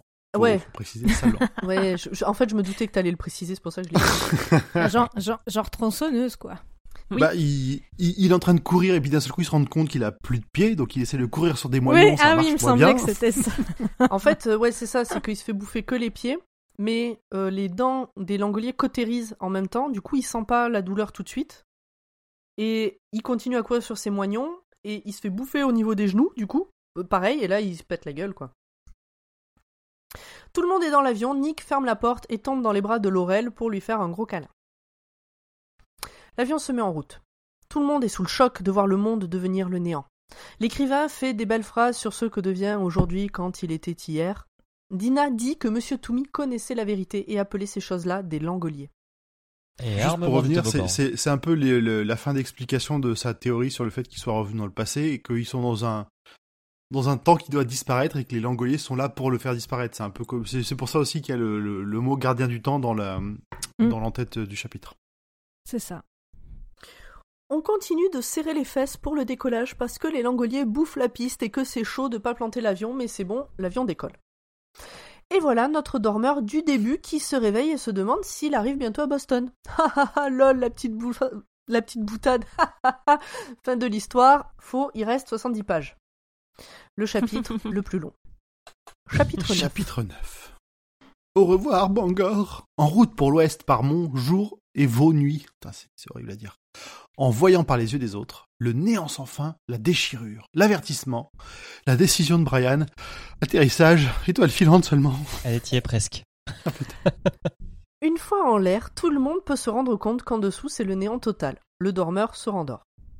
Nick et Laurel veulent de plus en plus se pécho, mais Laurel reste auprès de Dina. Elle pense que Dina a interféré dans l'attitude de Toumi à la fin pour les sauver. Ce qui est vrai. Bettina et Albert se disent qu'il vaut mieux que l'avion s'écrase sur une montagne plutôt que d'être bouffé par des langoliers. Bethany, j'ai dit Bettina Bet- T'as dit Ouais, Bettina. Ouais, ça va, c'est pareil. Oh, euh. c'est trop rien, c'est trop fort rien. Ouais, euh, l'ado, euh, les deux ados là, euh, ils se disent qu'il vaut mieux que l'avion s'écrase sur une montagne plutôt que d'être bouffé par des langoliers. Du coup, c'est romantique, alors ils se galochent. Pour les hommes qui discutent, ils ont une chance sur mille de retrouver la faille, mais ça vaut toujours mieux que les langoliers. Donc grosse ambiance dans l'avion à ce moment-là. hein. dans le cockpit, Brian et Nick discutent. Brian fait remarquer qu'on sait tout sur tout le monde et rien sur Nick. Pourquoi allait-il à Boston? Nick finit par tout expliquer. Il travaille pour les services secrets anglais et il devait aller tuer la femme d'un politicien qui soutient l'IRA. Finalement, il ne le fera pas et compte démissionner. Dina est sur le point de mourir, mais avant elle dit à Laurel qu'elle a eu ce qu'elle voulait. Elle a pu voir à travers les yeux de Toumi et tout était fabuleux et pouf, elle meurt, c'est triste. Pendant ce temps, le monde s'écroule sous les yeux de Brian, alors il se concentre sur les étoiles parce que tout le monde dans l'avion a tiré les rideaux pour pas voir ce qui se passe, mais Brian euh, il peut pas, lui, il est obligé de regarder. Vous, vous remarquez quand même que on vient de dire que Dina est morte, ça n'a pas, euh, enfin, ça n'a pas fait tiquer grand monde. On a, Non. même si on l'aime bien, on s'attache pas plus que ça au personnage de, de, de cette nouvelle. Et puis on a, on- ouais, on- et puis on s'en fout, on n'a plus besoin d'elle. Elle était utile par rapport à Toumi. euh, Non, mais c'est ça. Mais Elle, a, elle, elle a bien arnaqué Toumi. je trouve que, ouais, je trouve que on, c'est toujours dans, dans, ce truc de, euh, on va voir ce que deviennent les personnages et puis euh, on s'en fout en fait. Bon, en même temps, elle était dans un sale état, donc moi, ça m'a pas surpris euh, plus que ça, en fait. Je me dis, de toute façon, elle va. c'était Sa, sa dernière mission, c'était justement de les sauver, mais c'était sûr qu'elle allait mourir après, en tout cas pour moi. Pendant ce temps, le monde s'écroule sous les yeux de Brian, alors il se concentre sur les étoiles. Putain, on dirait le titre d'un film euh, français. Le monde s'écroule sous les yeux de Brian. Pendant ce temps, le monde s'écroule sous les yeux de Brian. Bref. Et Brian est dans la kitchen. Le monde s'écroule sous les yeux de Brian in the kitchen. Nick confie à Brian qu'il va inviter Laurel au resto. L'écrivain n'est pas serein, comme tout le monde. Mais lui, c'est parce qu'il lui semble que quelque chose lui échappe dans cette histoire, mais il sait pas trop quoi. Alors il fait des allers-retours dans l'avion, il réfléchit. C'est bon, le pilote a vu la faille. Vu sa taille, des dizaines d'avions ont dû la traverser et donc disparaître. Euh, info totalement osef pour la suite de l'histoire. Mais malheur, l'écrivain a trouvé. Ils dormaient tous quand ils ont passé la faille. Les gens réveillés ont disparu. Ils vont mourir s'ils ne dorment pas à nouveau. Il essaye de prévenir Brian, mais les autres pensent qu'il a fait une crise de panique et essayent de le calmer et de le ceinturer. Mais ouf, il arrive à prévenir Brian qui fait demi-tour le temps de trouver une solution. L'écrivain prévient tout le monde, mais n'a pas de solution. Alors ça réfléchit, ça s'engueule, ça désespère, et finalement l'écrivain trouve LA solution. Il faut faire baisser la pression de l'avion, et hop, tout le monde s'endort. L'idée est bonne. Mais une fois dans les vapes, qui c'est qui pilote l'avion? Puis qui c'est qui fait que après euh, la pression elle remonte? Parce que donc, soit le pilote est dans les vapes avec tout le monde, donc c'est ce que je dis, personne peut remonter la pression, puis il peut pas trop viser la faille. Soit il est pas dans les vapes, mais du coup, bah, il meurt. Donc il faut que quelqu'un se sacrifie. Et ça peut pas être Brian, parce que c'est le seul qui sait piloter. Donc, ça sera Nick. Alors Laurel, elle gueule, mais bon, bah c'est comme ça, et puis il faut bien avancer dans l'histoire. Franchement, Mhm. c'est totalement random.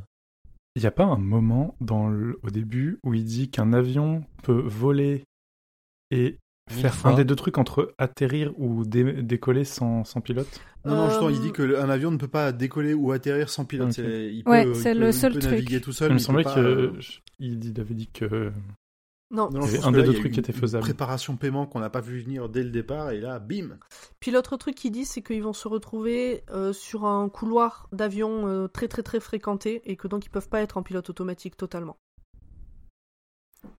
Il y a ça aussi. Alors ils le disent dans le film, je pense que ça doit être dans le bouquin parce que c'est du copier-coller. Euh, donc euh, donc euh, voilà, donc c'est Nick. Non, ça me paraît logique que ce soit Nick. Il veut changer de vie et il est dans une vie où ça sera pas si simple que ça d'en changer. Bon voilà. Moi, je trouvais ça logique aussi. Et puis c'est lui le soldat, il se sacrifie pour sauver les civils. Donc Nick prend Laurel à part et lui fait promettre d'aller voir son père en Angleterre pour lui dire des choses que lui seul pourra comprendre. C'est beau, il se galoche et c'est parti. Brian explique tout ce qu'il faut faire à Nick. Et surtout, il doit inverser la dépressurisation ou la pressurisation, bref, La la, dépressurisation. la dépressurisation avant de disparaître pour que tout le monde se réveille. La déchirure est magnifique, des couleurs, des paillettes, c'est beau, l'avion s'endort, Nick remonte la dépressurisation et disparaît, c'est triste. Il ne reste de lui que ses plombages et son genou en téflon. Ah oui. Brian se réveille, il prend contact avec l'aéroport le plus proche, mais personne ne lui répond. Il n'y a pas non plus d'autres avions dans le ciel, alors qu'il aurait dû y en avoir des tas. Laurel éclate en sanglots, parce que Nick est mort. Pour rien, du coup, a priori. A priori en plus pour rien. Les ça. réservoirs de l'avion sont presque vides. Il faut se poser en urgence à l'aéroport de Los Angeles. Ça secoue, mais les voilà au sol. Tout le monde descend, personne n'emmène large, au vu de la situation, l'aéroport semble vide. Mais il y a un bruit, mais pas comme euh, à Bangor. Là, ça fait un peu comme un bruit d'électricité, mais en pas pareil. Alors Bethany pense que ce sont de nouveau les langoliers, mais l'écrivain lui dit que non. Il pense savoir ce que c'est, mais refuse de le dire tant qu'il n'est pas sûr. Putain, il recommence quoi. Dans l'aéroport, les sandwichs ont du goût et leur pas résonne. L'écrivain les fait tous se mettre contre un mur très rapidement, sans rien du tout leur expliquer. Et hop, petit à petit, il voit le flot des gens apparaître comme s'ils avaient toujours été là. Tout le monde est heureux, c'est magnifique, ils sont sauvés. En fait, ils étaient dans le futur et il fallait le temps au présent d'arriver jusqu'à eux. Ils sortent de l'aéroport en courant et en riant. Fin. Chapitre 10. non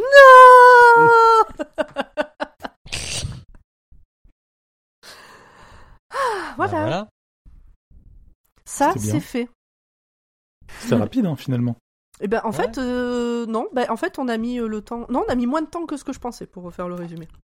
Bah oui, je t'avais dit qu'on a, enfin, je pense qu'on n'aurait pas, on n'avait pas grand chose à rajouter par rapport au résumé parce que c'est quand même assez, euh, assez direct comme novella. Il n'y a pas de, de grosses subtilités dans les relations même entre C'est les C'est l'avantage du personnages. C'est format. ça. En fait, le truc de cette novella, et à résumer, c'est que l'histoire en elle-même est vraiment bidon.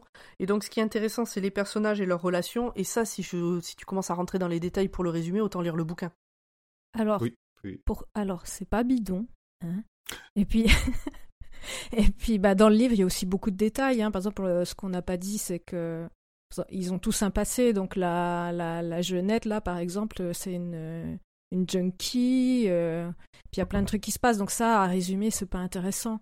Oui, oui, bah, c'est ça. Donc euh, voilà, donc du coup c'est ça va assez vite euh, si quand tu résumes vraiment l'histoire. Mais effectivement, il y a tout euh, il y a tout le réseau euh, entre les personnages. Mais c'est ça. Ce qui est intéressant, c'est ce qui est pas résumable. C'est- euh, c'est en gros, c'est ça. Enfin, pour moi, Mm. non, mais. Mm. Bon, voilà. Des choses à rajouter? Non. Julien, t'es toujours là? Ah oui, oui, oui, je- je- moi j'attends qu'on parle du téléfilm. Ok, très bien. Et ben, d'abord, on va laisser. impatience.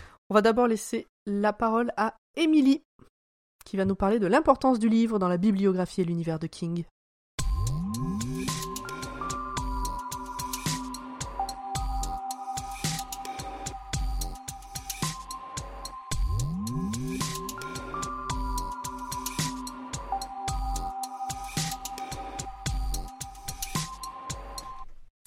Alors, la nouvelle, elle est parue en anglais dans le recueil euh, de quatre novellas qui s'appelle Four Past Midnight, qui est une deuxième tentative de ce type pour King, parce qu'il avait déjà euh, tenté ça avec le recueil euh, Différentes saisons, qui était aussi de quatre novellas.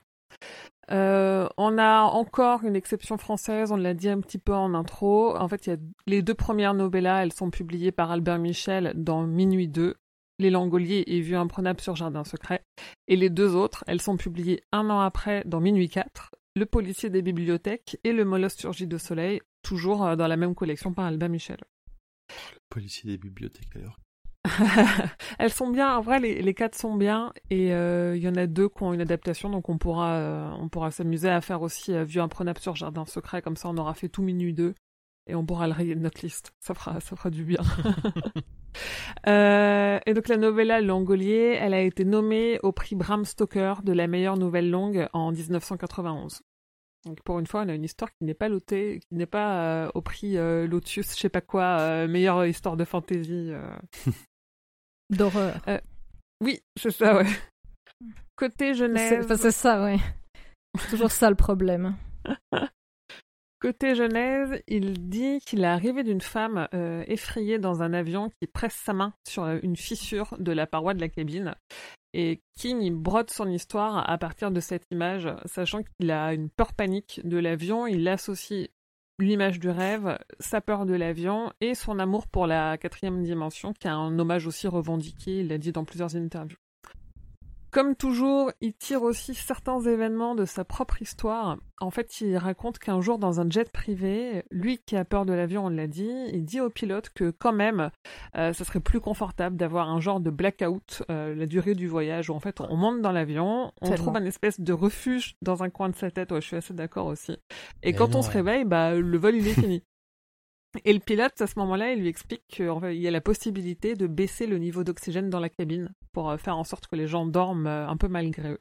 King lui demande de le faire et le pilote y refuse, mais ça tombe pas dans l'oreille d'un sourd et il réutilisera euh, cette info pour son histoire. Sinon, Franchement, euh, euh, on, on voit plein de films dans l'avion quand même. moi j'ai peur en avion. Moi, j'ai peur et donc mal je prends pas l'avion. J'ai toujours, euh, je suis pas en classe, éco- enfin je suis en classe éco et euh, du coup j'ai les jambes, euh, ça dépend, ça dépend des voyages quoi. Mais euh, quand je suis allée aux États-Unis et, et au Canada, c'est beaucoup trop long. Alors, j'ai une anecdote. ah oui, on a fait une Ouais. Quand- Dans un ancien, ancien, ancien travail, je voyageais beaucoup. Et du coup, je pense que c'est le moment de ma vie où j'ai vu le plus de films. hein, Parce que je je faisais des, des voyages entre 6 et 12 heures d'avion. Et, Et à part euh, dormir, il n'y a pas grand chose à faire que de C'est regarder des films. long, c'est long. Moi je jouais. euh, Alors, j'étais en business. Et je- c'est Hmm. pas la même expérience. Hmm. C'est Ah bah c'est sûr que quand tu peux t'allonger à plat, c'est différent. Ouais. Mais euh, même les films sortent plutôt en... sur la sur l'avion, enfin dans l'avion que sur Canal+. C'est truc de Il y a une chronologie des médias euh, différente. J'avoue, en plus de pas être très rassuré en avion, c'est d'un inconfort. euh, Dès que tu fais, euh, dès que n'importe quelle personne fait plus d'un mètre 70, euh, c'est fini quoi. C'est Je fini. comprends. T'as nulle part où caser tes jambes. euh, Faut bien que les gens de moyenne taille aient des avantages. ouais, bah, je- quand on est grand, on est quand même vite coincé un peu partout. hein. Ah, j'avoue qu'un un petit mètre 80, ça, ça pique en avion. hein, c'est Ah ouais, ouais, c'est assez pénible. Mais bon. Euh, sinon, les chapitres, enfin les débuts de chapitres que Grand Poil il a lu, euh, c'est une volonté d'avoir fait un peu des trucs démodés, euh, rococo, pour citer l'auteur, et c'est en hommage aux vieilles séries B dont il est friand. C'est lui qui a expliqué ça.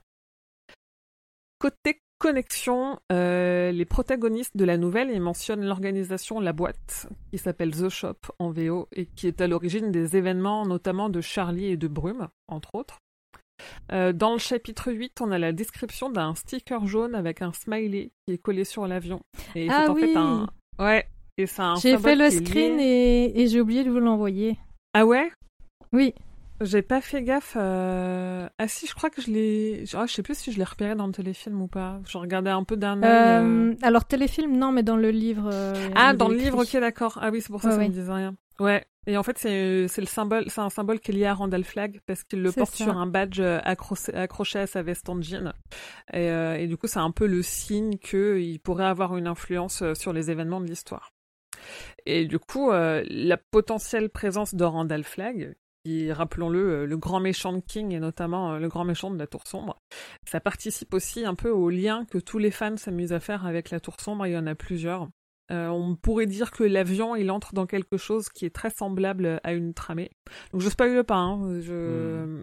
Volontairement, on a la règle de spoiler les livres qu'on a déjà traités. Et là, la tramée, de toute façon, c'est pas vraiment un spoil. C'est un peu un endroit où la réalité a été érodée, quoi. Euh, la déchirure temporelle, elle fait penser aux, portes de la plage, où seules certaines personnes peuvent, voir et enfin peuvent voir les portes et peuvent les traverser euh, pour voir ce qui se passe derrière et se retrouver euh, un peu au même endroit mais à une autre époque. Ils se retrouvent un peu comme dans un espace vadache aussi. Les voyageurs, ils voyagent à travers le temps, mais ils s'y retrouvent coincés et ils font face à des monstres. Et ça, on sait que l'espace vadache, il est rempli de monstres parce que c'est aussi à l'origine un peu de brume. Et en revenant à travers la déchirure surtout, et en faisant l'expérience de la naissance du monde, le pilote, il mentionne à deux reprises que ça ressemble à une belle rose qui s'ouvre lentement. Et là, on sait chez King, quand on a lu La Tour Sombre, que le symbole de la rose, il n'est pas euh, tout à fait innocent. Et enfin, dernière connexion, euh, ou dernière supputation, je dirais plutôt, parce que les Langoliers, ils sont appelés les dévoreurs des mondes à un moment donné. Alors moi, je me suis basée sur le téléfilm, parce que j'ai pas relu la nouvelle, donc je sais pas si, c'est aussi à l'écrit, mais je sais que dans le téléfilm, ils sont qualifiés de dévoreurs des mondes. Et c'est comme ça que, se, que s'autonome ça dans le roman du même nom, qui dit aussi « Nous sommes Légion », et Légion, c'est aussi un des noms de Randall Flagg. Donc la boucle, elle est bouclée. Hmm. Voilà. Et, moi, et je crois que c'est aussi pour ça que euh, j'ai peut-être trouvé un intérêt à cette histoire euh, que j'aurais pas trouvé euh, autrement, c'est que j'avais l'impression que ça pouvait euh, connecter des, des histoires entre elles. Ouais, Voilà. c'est- pas mal. Oui, ça tient la route. Après, est-ce que Mhm. c'est toujours conscient ou pas euh, ou Est-ce que c'est volontaire C'est pas dit, mais ça tient la route. C'est uniquement dans le téléfilm où il- les personnages euh, parlent de voyage dans le temps et mentionnent 22-11-63. Il parle de Euh, 22-63 Dans Ah, le- il parle dans parle le- de de, l'assassinat de de Kennedy. Ils disent, euh, ils disent ce fameux jour de 22 novembre 63 où Kennedy. Ah, quand pourra il dit qu'il pas peut aller- pas aller dans le pa- changer le passé. Ah, Voilà, me on est revenu seulement de 15 minutes dans le exemples, passé, mais- on ne pourra pas aller. euh, Ah, dans c'est ce marrant. jour. Non, il le dit dans le bouquin. C'est dans le bouquin. Mais euh, comme c'est, ça a été écrit tellement avant euh, le roman 22-63, euh, j'ai pas fait de lien direct. euh.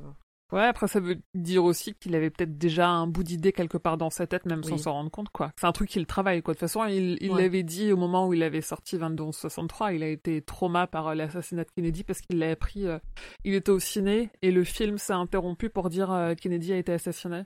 Et euh, il était jeune et il est resté euh, assez trauma. Donc ouais, c'est marrant de, de se dire, il y a peut-être les prémices euh, d'un truc qui est sorti euh, bien 25 ou 30 ans après, quoi.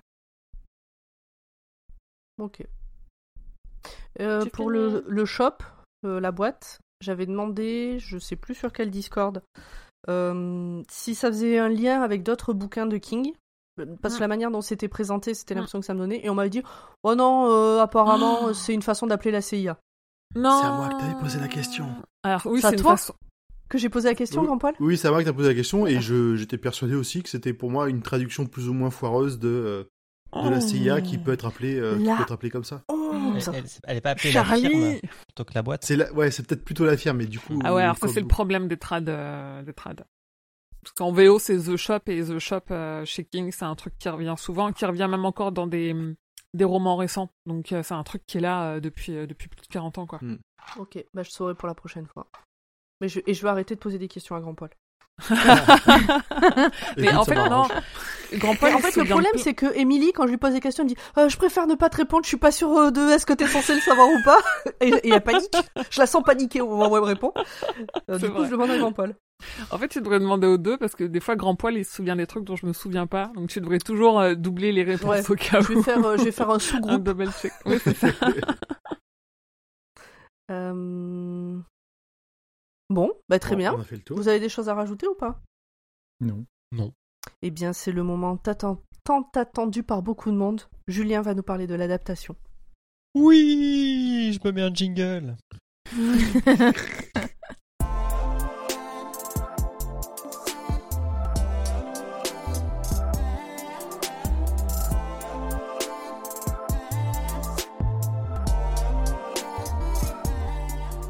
Ah, les Langoliers et son adaptation de 95-95 pour la télévision.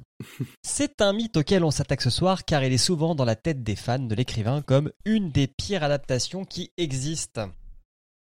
Eh bien ce soir, nous allons tirer ça au clair. On va la placer sur l'échelle des adaptations de Carrie. Mais avant tout, j'ai une anecdote. Ah, Je t'ai piqué ce, ce truc. hein. t'inquiète, j'en ai une pour plus tard. J'ai vu ce téléfilm quand j'étais gosse sur M6 et la bande-annonce m'avait tellement vendu du rêve que j'étais ultra deg d'attendre deux heures plus les coupures pub pour voir ces putains de langoliers mal faits. Donc, je vous avoue que quand je l'ai relancé euh, en 2021 pour le revoir, je suis parti avec un bien mauvais pressentiment dans cette revue. On va commencer par la, la petite fiche technique avant d'entrer dans le vif du sujet. Donc c'est un téléfilm de 95 réalisé et écrit par Tom Holland, le réal du premier Chucky, jeune Et enfant, l'acteur de Spider-Man, euh, le dernier reboot. et l'oncle du chanteur de The Offspring, de Dexter. Regardez Chucky. Ouais, Chucky est vachement bien. Bon, Mm. faut aimer les films qui font peur. Oui, C'est enfin. un peu cracra. Au casting, on retrouve des têtes connues, si comme moi vous avez au moins la trentaine. Donc on a David Morse, qui joue le capitaine Brian Engel. Lui, vous l'avez vu dans L'armée des douze singes, dans Rock ou dans La ligne verte. Il a toujours des espèces de second, c'est toujours un espèce de second rôle de gros nounours, euh, un peu gentil. euh. On a Dean Stockwell, Mais Euh, oui, alors- mais oui. gros cœur avec les mains. Gros, gros, gros, gros cœur, parce que bah, lui, il joue dans Code Quantum. Et là, il joue Ouais. euh, l'écrivain. Bob Jenkins. Oui, alors que tu vois, pour moi, Les Langoliers, c'est un souvenir euh, de, bah, de 95, euh, il est sorti. Donc en France, il a dû passer plus, un peu plus tard, bon, jeune ado, quoi. Et je me souvenais que de la fin. Pour moi, les- je me souvenais du- de, des- de bestioles mal faites qui mangent un avion, et puis d'une faille, tu vois. Et surtout, je me souvenais qu'il y avait le, qu'il y avait euh, le gars de Code Quantum. Ouais, C'était ça pour moi, les Langoliers. En plus, Code Quantum, ça a fini en 93. Et du coup, ils ont voulu un peu, euh, un peu surfer sur la fin de Code Quantum avec euh, un, un film qui fait très série euh, de ce type-là. Et du coup, en se disant, bah, les gens, ils vont vouloir continuer à le voir dans ce genre de rôle. Donc, on va l'érudit, le voyage dans le temps et tout. Donc, on, on va le prendre lui, quoi. Ouais, puis euh, bon, ça s'est fini en 93, mais en 97, euh, quand c'est sorti sur M6, on le voyait encore, hein, Code Quantum. Mais oui. euh, Oui. C'était matraqué, parce que c'était bien. Absolument. Euh, on a Patricia Wetting qui joue la professeure Laurel Stevenson, et elle, vous Euh, l'avez vu. Excuse-moi, je te coupe, mais t'aurais pu dire qu'on a fait un hors-série sur Code Quantum, donc euh, allez Ouais. l'écouter. J'ai failli vous voilà. couper aussi. Mais, mais si je dis tout, qu'est-ce que vous allez Ça- dire après Ça, c'est ma phrase. T'as pas le droit de l'utiliser. Euh, donc, Patricia Wetting qui joue la professeure Laurel Stevenson. Elle, vous l'avez vu dans Alias, une des meilleures séries du monde, et dans Prison Break. Enfin, il y a Bronson Pinchot qui joue le banquier Craig Toomey. Euh, et lui, vous l'avez vu soit dans le flic de Beverly Hills, soit dans Notre belle famille.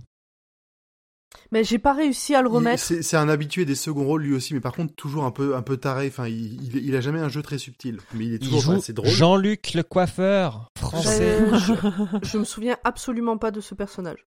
Ah, Il a fait qu'une saison. En fait, c'est la saison où, après que Cody Lambert parte. Ok. Voilà. Bah, je m'en souviens pas. Alors, dernier point de fiche technique, c'est produit pour la télévision, pour ABC, qui avait créé la mode des adaptations bien trop longues de Stephen King pour le petit écran. Donc ils avaient fait ça en 90, les Atomic Knocker en 93, Le Fléau en 94, et celle-là qui sera euh, la quatrième et dernière du moment, enfin de la décennie, pour ABC. Donc là on est parti pour 3 heures en compagnie des passagers endormis du vol aux yeux rouges, et où va-t-on finir dans le classement? Je rappelle, le classement se décompose en trois axes respect de l'œuvre, respect de l'ambiance et divertissement. Alors, respect de l'œuvre. Peut-on faire plus proche du récit que cette adaptation, vu que tout, et c'est écrit en majuscule dans ma chronique, est porté à l'écran à la virgule près? Euh, J'avais trouvé le bouquin Même un la, peu long. même la blague de Prout. Même Oui, la blague de Proust. Même la blague de Prout dont je n'ai pas parlé. Parce que je pensais que Grand Paul le ferait. Non mais vraiment c'est du copier-coller. euh, et vu que Ah bah. j'avais trouvé le bouquin un peu long, bah, autant vous dire que j'en pense pas moins du téléfilm. Ouais, mais c'est au niveau adaptation, on est bon. Hein. C'est c'est Ah une oui, meilleure oui. adaptation que Shining. hein. Pardon, mais euh, Ah oui, oui, oui, oui, strictement. euh, si l'idée, oui, c'est juste de coller strictement au texte, oui, bien sûr. C'est une œuvre plus proche de l'œuvre que Shining de Kubrick, effectivement. C'est tellement bien adapté bah, qu'on voit bien qu'on est dans les années 90, hein, Langolier ou pas, c'est vraiment dans son jus. C'est donc un 10 sur 10 pour Hmm. respect de l'œuvre. je suis d'accord. Je suis d'accord. Respect de l'ambiance. Alors là, je suis un peu embêté parce que qu'est-ce qu'une ambiance langolier Ça, c'est un, peu, c'est un peu difficile à définir parce que quand on lit la novella, je dirais qu'on est plutôt dans une quête du pourquoi. Pourquoi on est vivant, pourquoi tout est vide, pourquoi euh, tout est sans saveur, etc. Pourquoi on Et- vit, pourquoi on meurt, euh, pourquoi on rit, pourquoi on pleure. Exactement. Merci de faire des blagues musicales, je me sens moins seul. Et malheureusement, bah, je trouve que le téléfilm, il réussit qu'à moitié sa mission de nous faire ressentir la même chose. Surtout que les personnages sont tous niais slash vides à l'écran. On n'y croit pas une seule seconde. Enfin, ils jouent. Je dirais pas qu'ils jouent mal, mais ils jouent sans conviction. Même si la VF est très bonne. J'ai beaucoup aimé cette VF qui m'a replongé, qui il replongé dans, hein. Ah ouais. Tommy, il, est, il est parfait. Alors, je sais Sauf pas en pour VO, Tommy, je, mais je en. trouve, je trouve un peu exagéré par rapport à ce qu'on voit dans le bouquin. Ah il en fait Oui. un peu trop, mais ça reste, ça reste Non. sympa à voir. Eh, mais vous avez lu ma chronique ou quoi? J'ai pas fini J'ai écrit sauf pour Toumi. Parce que lui, Ah. il surjoue à fond les ballons et son personnage est encore plus exécrable que celui du bouquin. Mais c'est trop très, bien. très- il est surtout en descente de cocaïne. Ah oui. oui, lui, il est un peu, un peu palo. Ouais. Et, euh, et je sais pas en VO, mais en VF, il hurle tout le temps. Ouais. Et il jure. Euh, ouais. Euh, Et puis, et puis quel acting quand il déchire du papier, quoi. Moi, j'ai envie de faire la même chose. Ah, mais Ah, on trop. dirait. Mais C'est ça a l'air, euh, ça a l'air d'être, euh, d'être le panard total de faire ça. Ah ouais. Oh, Quand il est dans l'aéroport, là. Mais t'as et t'as vu, au bout d'un moment, il, il a une larme même. Ouais. Oui, dans le téléfilm, j'ai vu. Ah ouais, il, fait, il, a, il ferme les yeux, mais euh, il, est, il est en extase, quoi. C'est... Je sais pas ce qu'il y a sur Eh, son Attendez, papier. je vous quitte, je vais faire ça. Je sais pas ce qu'il y a sur son papier, ça doit être une sorte de buvard. Euh, donc, j'ai mis 5 pour respect de l'ambiance. J'ai failli mettre 6. Mais en fait, Albert porte des chaussettes sandalettes. Et ça, c'est moins en direct. Ah non. Hmm. Ah, et puis il y a, y a aucune mention du violon. Bah, Oui, si. c'est vrai. Si Bah, On le il, voit euh, vite fait, quoi. il a mais, son euh, truc. euh, Il ouais, a toujours il- le violon à la main, il va, bah, il essaie le- d'assommer euh, Toumi avec. Non, mais Il- il- par il en contre, il en joue pas. Ah non, il en joue pas. Mais euh, bah, j'avais oublié qu'il en jouait euh, dans le dans le bouquin. Je l'ai même pas noté. Bon, c'est pas très important. Maintenant, Et puis, et passons. puis, il y a là- il y a pas le rêve avec les cowboys. C'est vrai. C'est vrai qu'il n'y a pas toute Oui. cette partie-là. Bon. Passons au divertissement. Eh bien, c'est long. Et c'est mou. Et surtout, tout l'intérêt du téléfilm, c'était le passage des langoliers. Et malheureusement, les effets, 3, les effets 3D ont très, très, très, très, très, oui, 5 fois, mal vieilli. C'est limite devenu une blague, quoi, ces, ces langoliers. Moi, je, les ai comparés à des testicules géantes avec des larmes de rasoir. Mais, Qui- mais, mais déjà à l'époque, euh, ça collait pas. Moi, le seul Oui, souvenir que j'ai des langoliers, c'est des trucs mal faits qui mangent un avion. Enfin, tu vois, Ouais. je... Je pense que le truc plus mal fait que ça en 95, c'est le CD-ROM de Thierry Lhermitte qui t'explique comment euh, fonctionne Internet. On est deux ans après Jurassic Park. Ouais, voilà, c'est deux ans après Jurassic Park, donc c'est. euh, Mais moi, ça me choque pas tant que ça parce que c'est un téléfilm et c'est pas les mêmes budgets, tu vois. Mais oui, c'est un peu pourri, quoi, c'est clair. C'est pourri et Tom Barham, qui est le, le superviseur des effets spéciaux sur les Langoliers, il a dit qu'en plus ils, ils sont un peu paumés euh, dans la conception parce qu'ils sont pas très bien décrits ou ils sont pas beaucoup décrits. Et ils avaient fait euh, les premiers qu'ils avaient conçus, ils ressemblaient à Pac-Man et King et la production, ils ont rejeté la proposition. Ils ont fait Tu non. m'étonnes. Alors, pour info, c'est sorti la même année au cinéma que le film de Dolores Claiborne. hein. Pour Hmm. vous donner euh, Ah oui. ce qu'on pouvait faire à l'époque. Euh, et je trouve aussi que... euh, Alors, j'ai moins souffert que quand j'avais 11 ans. Je, je trouve que quand j'avais 11 ans, j'étais une critique un peu trop acerbe du cinéma et de la télévision. Ça reste quand même une souffrance à regarder, faut pas se, Faut pas Je se suis pas mentir. Ça d'accord. déçu tes attentes. Absolument pas d'accord. Ah, moi, je trouve que c'est c'est très long. C'est c'est un truc, tu le mets en fond, et tu fais autre chose Et à côté. Il mais... faut, il faut le, il faut l'ambiance. Nous, on l'a regardé un soir où on était vraiment crevés, et du coup d'être affalé dans le canapé à regarder ce truc, le cerveau éteint, ben c'était parfait. En fait, ça allait très bien dans cette ambiance-là. Ça va très bien un dimanche de, lende- de, de lendemain de fête, par exemple. Mhm. Faut être. Moi, tu peux euh, t'endormir devant sans, sans regret, quoi. Moi, moi, je vraiment, je suis, je suis contente de l'avoir vu. Non, mais un dimanche de lendemain de fête, tu peux pas regarder l'attaque de la moussaka géante, c'est un peu plus. Ah non, mais j'ai pas dit, j'ai pas dit que c'était euh, que c'était le film du siècle, mais j'ai apprécié de regarder ce film dans Bah, l'ambiance l'ai vu et tout. euh, voilà. Bah peut-être, faudrait que je le vois. T'inquiète. Eh bah, tant mieux. Euh, un- D'un point de vue purement cinéma, je trouve que c'est très très mal réalisé. Euh, Il y a beaucoup de gros plans cache-misère où vraiment on colle à la gueule des personnages pour pas trop voir ce qui se passe autour. Et à chaque fois qu'il y a des gros plans, ça fait ultra vide. Mais ça fait pas vide comme ça devrait l'être parce que bah ils sont tout seuls. Ça fait vide, chipouille. Et je m'y connais en truc vide chipouille, euh, je participe à G7 euh, tous les, tous les mois. Et je peux vous dire que des trucs nuls, j'en vois. Et ça m'a fait penser à ça. Donc, in fine, en divertissement, j'ai mis un 3. Ce qui fait que le film, où est-ce qu'il se situe maintenant? Il a une note quand même de 18 sur 30, ce que je trouve honnête pour les Langoliers.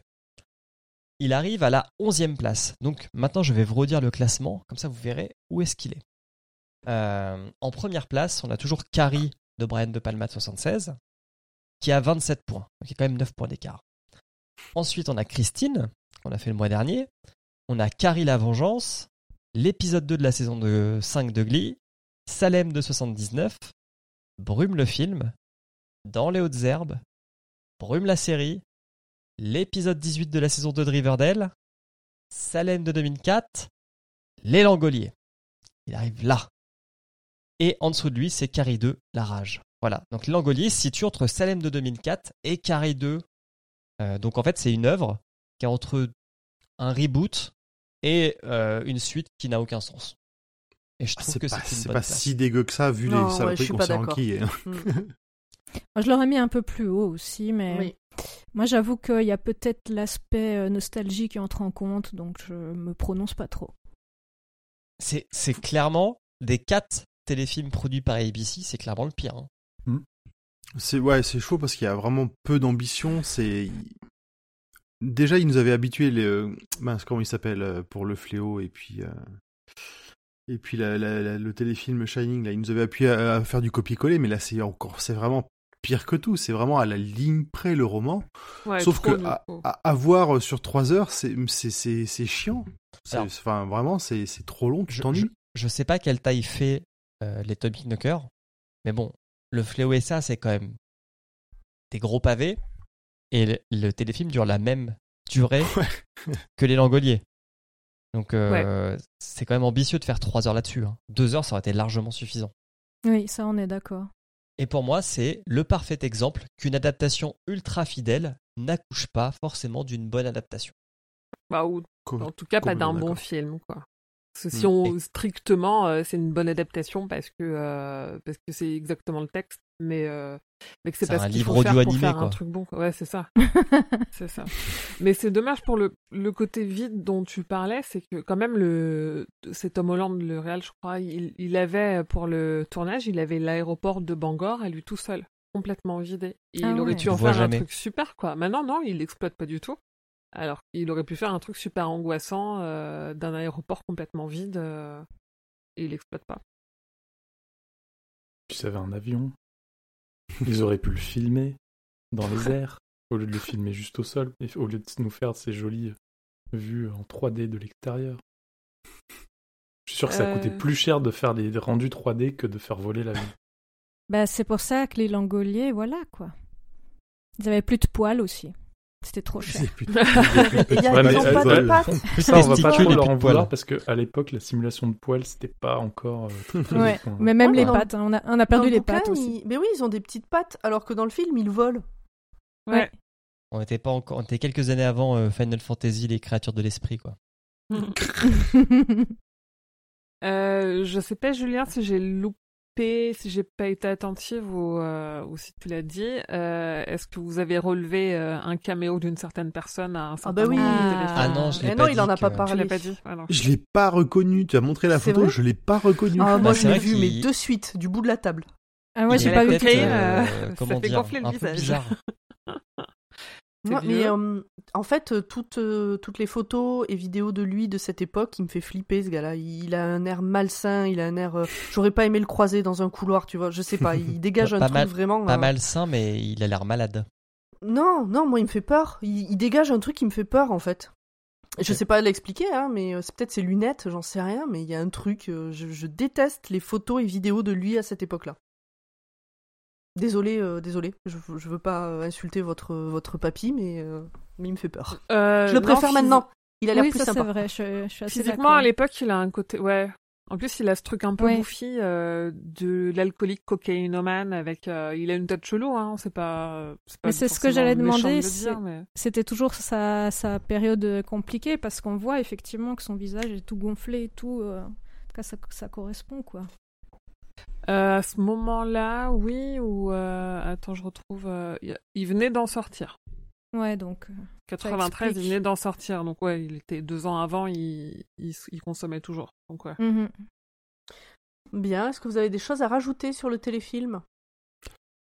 Non. Non. Est-ce qu'il y a eu d'autres adaptations dont on n'a pas parlé? J'en sais rien, une BD euh, autre? Euh, euh, non. Hmm, je crois pas. Pas de jeu Je de rôle, pas d'escape game. Bien, Non. alors euh, il est temps de passer à la théorie de Hurd. Va-t-elle nous parler de Petit Chat Ninja?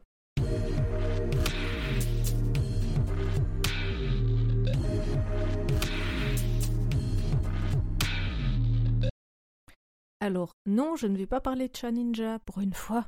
Ça va quand même euh, être un peu varié, mais ça aurait pu, hein. Donc allons-y. Le temps serait-il comme une savane, une planète, une vie, un élément qui naît, évolue et meurt C'est peut-être le message que ce roman a voulu délivrer à certains d'entre nous.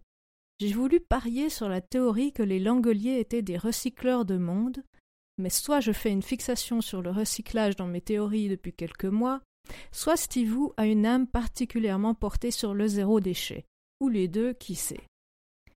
Laissons un peu les langoliers de côté. Qui dit organisme vivant dit antagoniste, mais surtout protagoniste. Et je ne sais pas vous, mais moi, je me suis demandé d'où venait le monde tout frais, celui qui attend le présent pour vivre son temps. Au contraire des langoliers qui sont des créatures velues, rapides et pleines de poils, les constructeurs sont des êtres lisses, transparents et lumineux. Et sûrement avec six ou huit bras. Ou pieds. Ah, et ils sont géants surtout. Imaginez donc d'énormes pieuvres transparentes. Mais mignonnes, hein, pas qui font peur. Vous y êtes? Gardez les pieuvres de côté, voulez-vous? Je sais, je vous en demande beaucoup, mais ça vaut le coup, promis. Lorsque le monde a vécu ou fait son temps, les langoliers se mettent à le dévorer, car rien ne se perd dans cette dimension du temps. Et quand ils ont tout mangé, eh bien je peux vous dire qu'ils sont sacrément crevés. Un peu comme les vautours qui ne peuvent plus s'envoler lors d'un festin trop gras. Tout ce qu'ils arrivent à faire, c'est se regrouper pour faire un tas de langoliers et dormir comme le feraient des petits chiots repus. Et je me suis demandé si le papounet de Greg ne connaissait pas cette théorie car dans le genre feignasse, je ne pense pas qu'on puisse faire pire. Mais passons. C'est là que le terrain de jeu des pieuvres est ouvert. Elles construisent le monde, un peu comme un candidat de Lego Masters le fait, mais en plus rapide, plus titanesque, plus fluide et plus de bras. Les terres, les ponts, les maisons, tout y est. Et ça, vous l'aurez deviné, ça fout une sacrée dalle. Alors, de temps en temps, elles attrapent un langolier sur le tas et le croquent pour se requinquer. Quand elles ont terminé de façonner le monde, elles l'observent en s'épongeant le front, sûrement satisfaites d'un si beau boulot. Puis elles s'en vont dans un autre espace vide, car comme les travaux de voirie, il y a toujours quelque chose à rafistoler quelque part. En attendant de décider si vous êtes team langolier ou team pieuvre, s'il vous arrivait de traverser une faille temporelle, mon conseil serait de vous cacher au milieu des tas de langoliers repus. Je ne sais pas si c'est possible, mais vous aurez plus de chances de survie. Enfin, s'ils ont des poils soyeux et pas des pics. Et pas encore un peu fins. et pas grognon. En fait, c'est peut-être juste une idée pourrie. Faudra vous débrouiller. Bisous. Merci Tata Hurde. De rien. Les conseils de Tata Hurde. Le guide du routard. Elle est vachement bien ta théorie, moi j'aime bien. Ouais, j'ai bien aimé, donc euh, J'ai envie de voir c'était Je- plus facile. Je me demande ce que, à quoi elle ressemble vraiment. Je vous ai donné une piste, mais Si euh, vous qui nous écoutez, si vous êtes bon en dessin par exemple, n'hésitez pas à, à dessiner les théories de Hurde. Nous, oh mon dieu, ce serait tellement bien. À faire des fan art, ouais. Mais oui, les fanarts des théories Carrément. de Hurde. On serait trop flattés en plus. Oh oui. Bien, je vous propose de passer à la question, aux questions, parce que nous en avons quelques-unes des auditeurs, des auditorices. Le grand poil, tu t'y colles?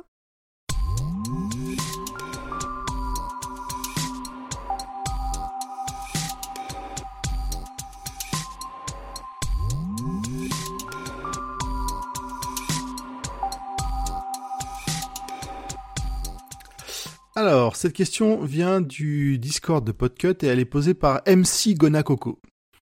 Je l'ai tellement vu que non, en fait, euh, pff, je suis désolé. Ah si, attends, j'en ai une bien. Concernant les langoliers eux-mêmes, à quel montant pourrait-on évaluer leurs soins dentaires et quel serait leur impact sur notre régime de sécurité sociale? Bah, Vu qu'ils sont dans le passé, euh, zéro, euh, zéro impact. Bah moi, je pense qu'ils nous boufferaient notre régime de sécurité sociale. Tu crois que c'est Moi, je pense que de- c'est- Je pense que c'est comme les requins, ils n'ont pas besoin d'aller C'est- euh, Alors. Emmerich, tu m'ôtes les mots de la bouche. Ça repousse. Tel, un, tel les dents d'un requin qui se renouvellent. C'est ça. Ça. Donc, c'est un les requins ont un espèce de tapis roulant dedans, en Et fait. Donc, elles se oui. remplacent tout le temps. C'est vrai que parfois on voit des images, dans- des photos de requins qui ont les dents un peu de traviole, c'est les dents qui sont prêtes à tomber. Oui. Ah. Je me demandais comment les gens ils faisaient pour avoir des dents de requin autour du cou. Qui était allé retirer les dents du requin? Ils attendent qu'elle tombe, en fait. C'est des caries, c'est les dents carriées. C'est leur Ah, de lait. ça, ça- se pêche euh, lors de la pêche au gros, après euh, les carcasses ils, ils perdent les dents. et- Mais du coup, les langoliers, ça serait un mix entre des chats et des requins? Des chats requins. Ouais, c'est genre des chats requins. Des chacun. Des chacun Des chacun. Des requins Ou des rechats. Des Des rechats. Des rechats. des rechats. Question suivante. Alors les prochaines sont issues de Twitter. Lilou82 qui nous demande Bonjour à toute l'équipe. Où situez-vous l'adaptation des, lango- des langoliers sur l'échelle des adaptations de Carrie? Encore longue vue au roi Stephen. Steven ne changeait rien. Bon, du coup, on a répondu 11 On a sur répondu. 12. Renette euh, qui nous demande Pensez-vous que le futur nous attend sage, vide et propre comme une salle de spectacle avant un concert? Hmm, Mhm. C'est bizarre comme question. Je- C'est très Bah, philosophique. je comprends la question. Bah, Hmm. Est-ce qu'on est d'accord avec euh, l'histoire, finalement? Oui, c'est un peu ça, oui. Je n'ai pas de réponse. Non, j'avoue que j'ai du mal à, à saisir la réponse parce qu'après, on, euh, moi, si je me base sur Docteur euh, Doctor Who, le, le- le futur est là. Hein, euh, il n'attend qu'à être modifié. Émilie, on l'a perdu. Non, non, je suis là. Je suis là. Euh, J'ai pas pas trop de réponses, mais le... moi, le seul truc que j'ai trouvé étrange, c'est quel est le, le temps, en fait. Tu vois? Euh, genre, on parle par exemple souvent de 15 minutes. Alors, est-ce que c'est toutes les 15 minutes que c'est refait ou est-ce que c'est tous les fragments de temps, genre euh, comme une photo? Ça, c'était compliqué. Donc, euh, je sais pas. Je pense que tu n'auras pas mieux, Renette. Comme réponse. Ouais, Désolé. c'est compliqué. Question suivante de Care de Fille. Hello à tous. Merci pour ce podcast qui me fait rien en pleine rue. Je pense qu'il y a une faute de frappe sur rire. Rire. Ma question, ça vous a Non, pas non, fait Non, probablement ça lui il- fait rien en pleine rue. rien. Quand il écoute dans la rue, écoute, rien à c'est- faire. C'est un, peu- triste- c'est un peu triste pour nous. Quand j'avais d'un truc neutre, euh, je vous écoute. Alors ma question, ça vous a fait, ça vous a pas fait penser à Lost? Que vos journées soient longues et vos nuits plaisantes Bah, je sais pas, moi je suis jamais allé au-delà de l'épisode de, de la saison 2 de Lost. Pareil. J'ai fini la saison 2, j'ai arrêté après, mais ouais, donc c'est pareil, c'est compliqué de répondre à cette question. Est-ce qu'on a des fans de Lost dans le... Oui. Ah, Euh, oui, Bonjour. moi j'ai regardé plusieurs saisons, mais pas la fin. Moi, j'ai Il tout faut vu. absolument que je regarde, mais ça, euh, pas du tout, pour la peine. Non, moi ça m'a pas du tout fait penser à Lost parce que Lost c'est bien. Ok. et toi, Émeric? Et c'est beaucoup plus euh, profond. Euh, non, je je vois pas trop en fait euh, qu'est-ce qui pourrait faire penser à Lost. Peut-être euh, le monstre, euh, la nua- le nuage de monstres. Ah, la fumée noire Ouais. Bah, il y a l'avion, il y a les monstres. euh, Ouais. Et puis il y a Il y a cette des points question communs. du temps. mais- Parce que c'est important le temps dans Lost. Hmm. Écoute, Cœur de fille, si tu, au moment où tu entendras cette réponse, euh, hésite pas à revenir vers nous sur Twitter et à nous expliquer qu'est-ce qui toi te, faisait penser à Lost dans ce, Oui.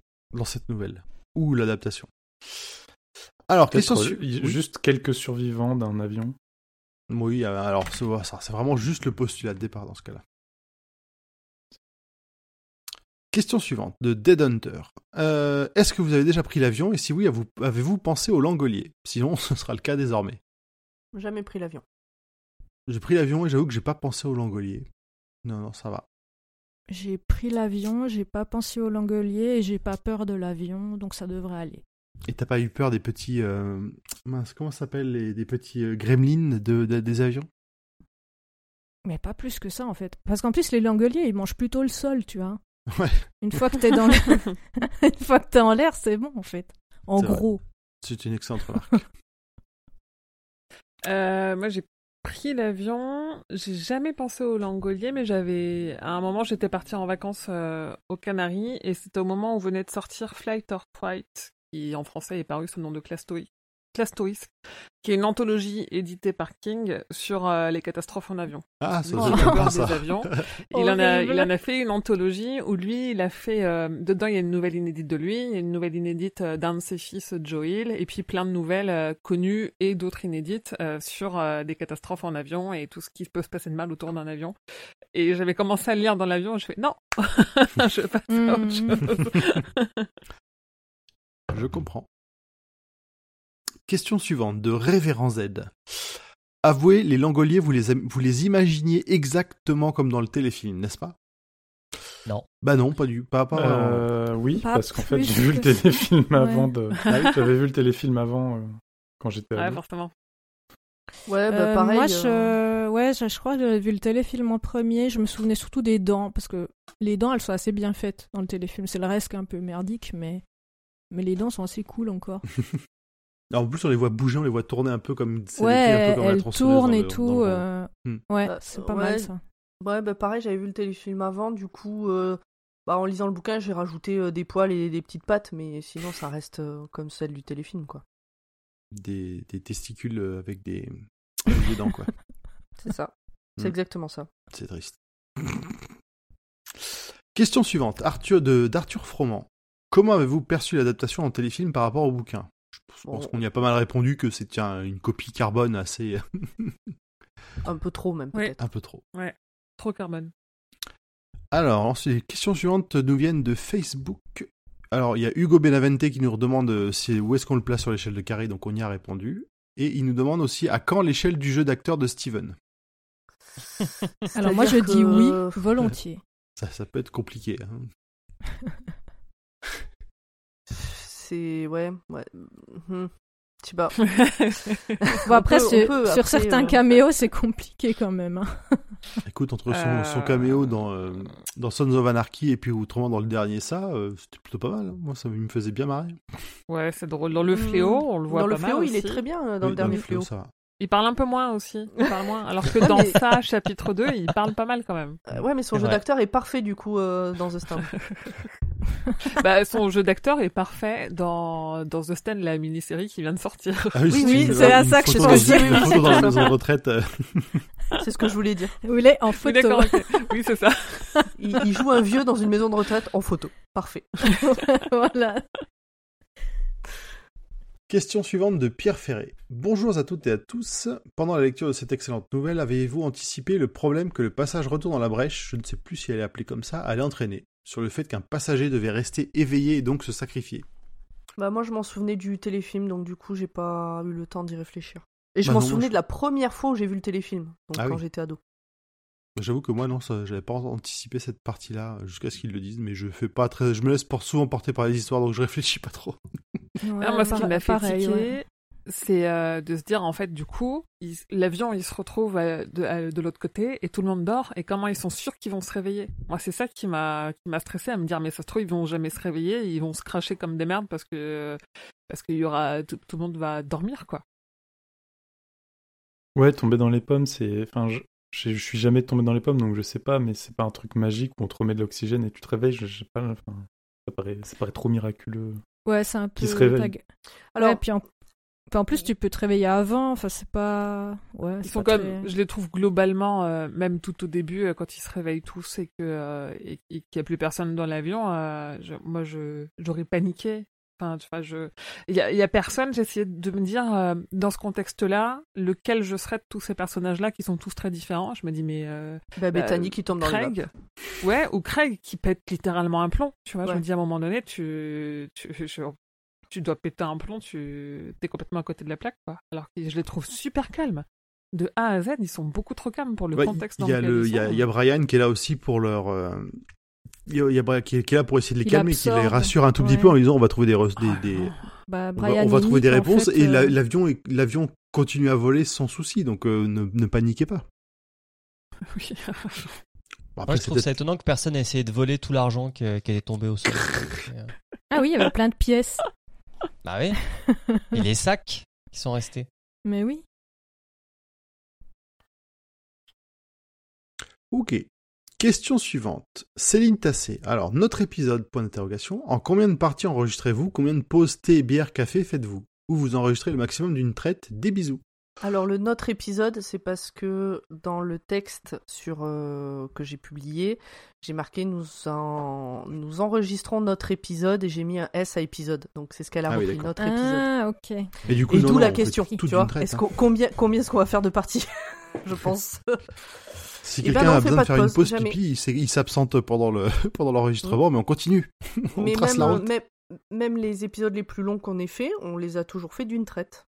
Enfin, un enregistrement que vous écoutez est fait d'une traite. Oui, après, ben, euh, par exemple, le fléau, on avait décidé de le faire en deux fois, on l'a enregistré sur deux jours différents, mais on n'a pas fait une pause au milieu. Alors non, moi je voulais le faire en dix fois parce qu'il y a plein de trucs à dire, mais vous avez fait non, c'est trop long. On peut pas, on n'est pas le roi fléau. euh. Alors que alors que ça, on était jeunes et cons, on a tout enregistré en d'une seule fois. On s'est dit il vaut mieux le couper un peu parce que bon, c'est quand même un peu long. Et ben c'est suite Ouais. à cet épisode qu'on a dit plus jamais. Ouais, c'est ça qu'il faut Oui. qu'on arrive à se dire si c'est si, ça, si ça va être trop long, il faut qu'on trouve un vrai endroit pour couper et faire une pause.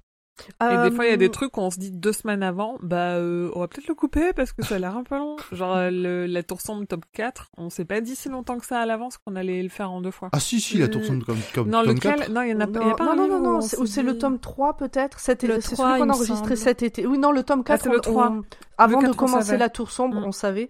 Non, c'est le 3, par contre, on l'a enregistré la même soirée, les deux épisodes. Mais on a dit qu'on Ah le oui. publiait en deux Ah oui. épisodes parce que ça ferait oui. un épisode de 5 heures sinon et que c'était trop. Ah, mais on l'a enregistré la même soirée, on a On a fini même on pendant 5 heures. Et là, on a fait une pause pipi entre les deux. Mhm. ouais, quand il est 23h30 et que tu lances le deuxième enregistrement, euh, c'est pas bien quand même. T'es dans la merde. Et soit en deux semaines, en plus, faut le dire, les... enfin, à 100%, euh, je, je, me, je me souviens pas qu'on a enregistré un vendredi ou un samedi, euh, à part euh, quand on a fait les lives en présentiel. On quoi. enregistre entre le lundi et le, dim- et le jeudi. Ouais. Donc c'est toujours en semaine, toujours on bosse le lendemain. C'est ça.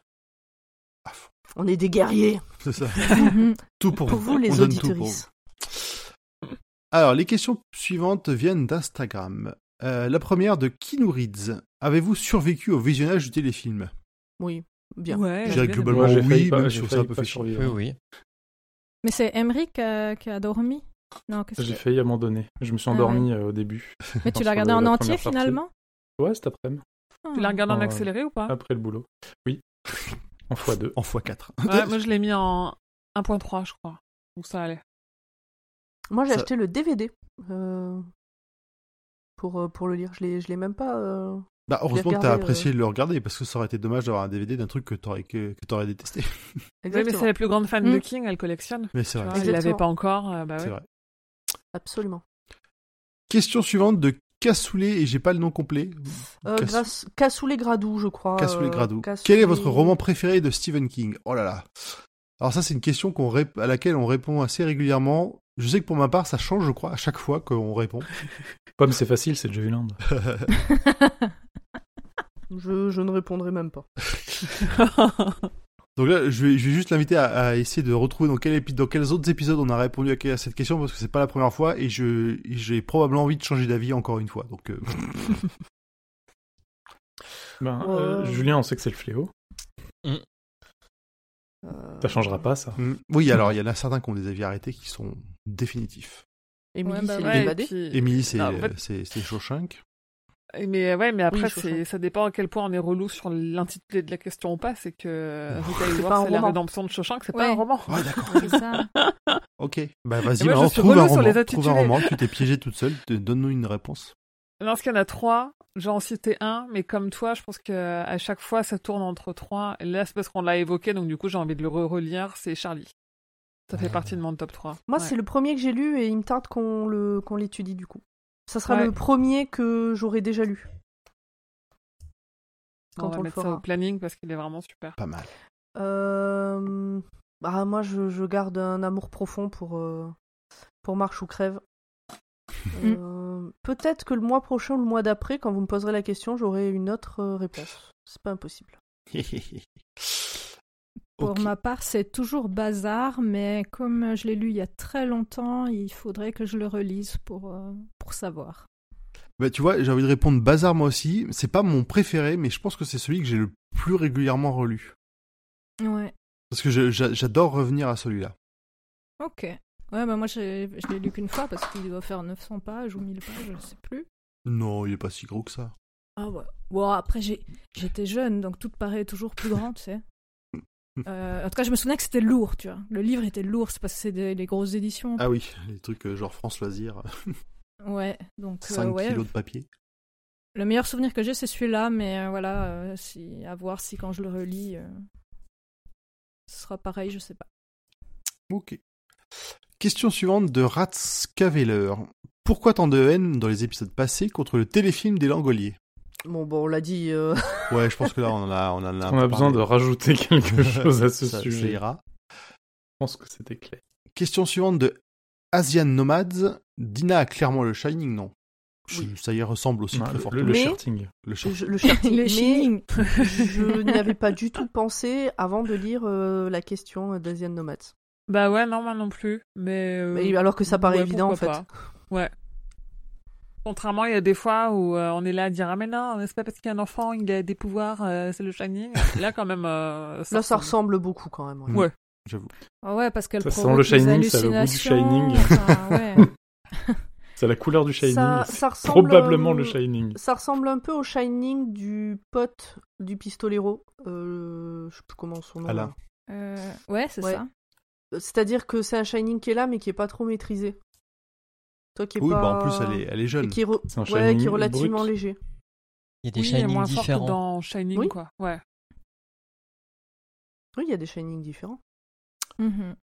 Alors, question suivante de. Alors là, je pense que ça vient de Facebook, euh, de non, Les non, Yeux non, Clos c'est Podcast. toujours, c'est toujours euh, Instagram. Ah bon, avec marqué comme ça une mention j'aime répondre Ça ressemble. Oui, oui, Ok. oui, oui. Oui, oui, c'est ça. Donc, d'après vous, écrit sous Coke ou pas?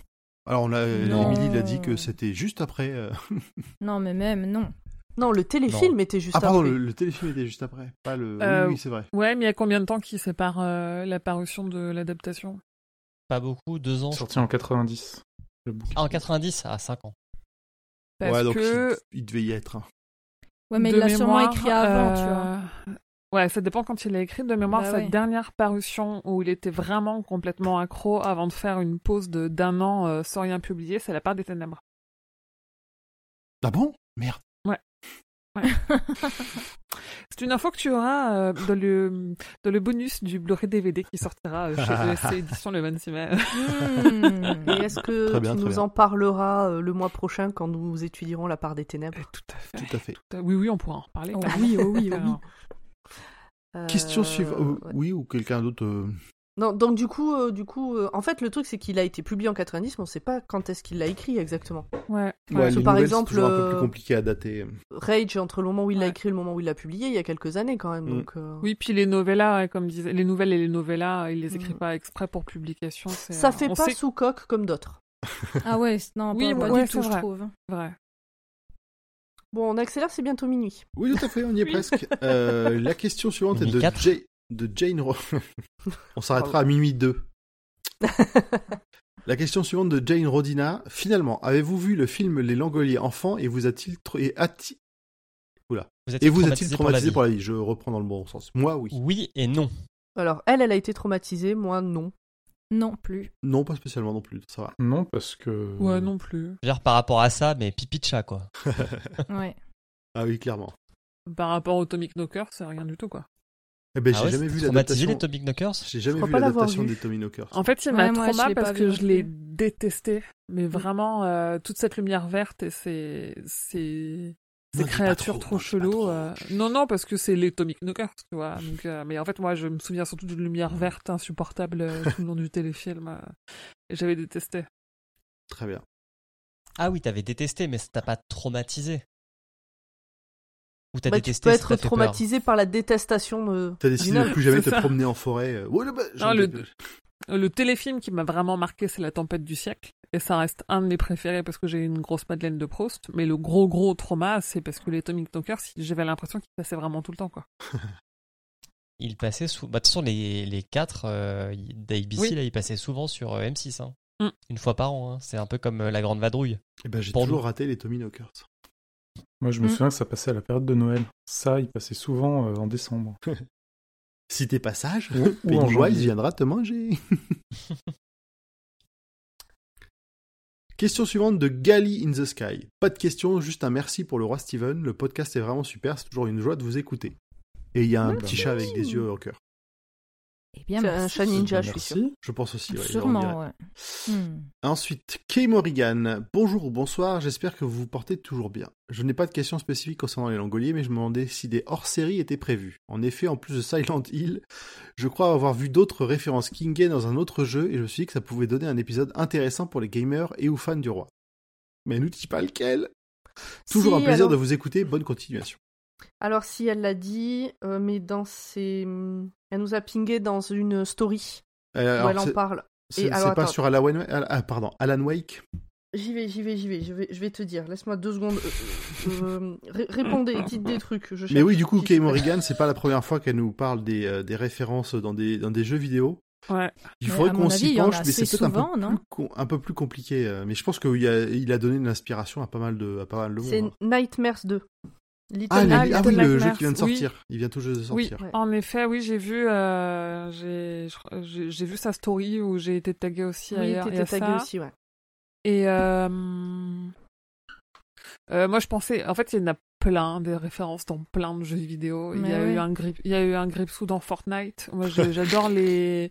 Je suis très Nintendo et dans Luigi's Mansion 3, euh, moment où le passage où il est dans les égouts, il y a des, il y a, il y a des ballons rouges C'est qui flottent dans les égouts. Donc, Ah il y a- ouais. il y, a des- il y a des références partout, partout. Après, il y a, comme disait Grand Poil, il y a Alan Wake, qui est un jeu qui est très largement inspiré euh, de, de l'univers de King. C'est un peu le Castle Rock du jeu vidéo, en un peu moins fort, mais qui démarre sur une citation de King et qui reprend des éléments de plein d'histoires. Donc celui-là, il pourrait valoir le coup. Mm. Après, on peut faire aussi un hors-série euh, sur euh, les, les hommages les plus marquants dans le jeu vidéo. Oui, parce qu'il faut. Sinon, ça, King, ça ferait juste une liste Wikipédia de bon, bah là, il y a eu ça, et puis ça. Il faudrait qu'on trouve des, un angle plus, un, un angle assez intéressant pour le faire. Mais je pense a- que ouais, Silent Hill, Alan ce- Wake, je pense qu'il il peut y avoir de la matière à le faire. Sur notre serveur Valheim, euh. Emmerich, il a commencé à faire un dôme. Oui, mais ça n'a rien à voir. Bah, rien, euh, rien du tout. Rien ou pas, ou pas. On ne sait pas. pas. euh, On ne sait pas. Bientôt, tu nous enfermeras dedans, on aura l'air malin. hein. C'est ça. contre- Super, vous faites des jeux sans regarder nous et moi, quoi. Silent Hill, euh, je réfléchis. Mais, Mais j'espère qu'on pourra fabriquer du verre pour faire un vrai dôme. J'essaie de voir les références euh, de King euh, dans les Silent Hill. Parce que dans le film, j'en vois pas. Non, dans non, le film, si, je si, crois si, pas, si, hein. dans le jeu. Et puis elle, elle avait envoyé des, des screens et tout. Alors, en plus, je dis elle ou il. Je crois que.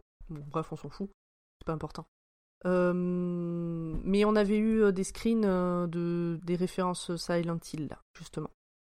D'accord. Il faudrait que je me replonge pour savoir si c'est des références genre clin d'œil euh, ballon rouge dans les égouts comme dans Luigi, Luigi Mansions 3 Ouais. ou si c'est plus fort que ça, tu vois. Non, non, c'est plus fort que ça. Et alors, du coup, je suis en train de me demander si fort, hein. euh, mon copain il a pas joué et du coup, si j'ai pas vu quelques images où il y a Mm. des salles entières en fait euh, dans une maison, il me semble, qui sont décorées et où ça peut être que du King. Enfin, ça, c'est euh, Hmm.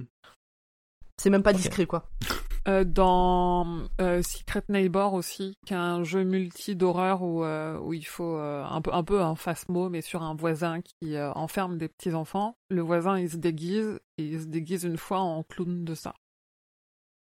Parce que c'est des, des gamins dans une maison. Il y a des trucs qui sont Mm. repris, des codes comme ça qui sont repris assez souvent. ouais. C'est beaucoup ça, hein, quand même, je trouve.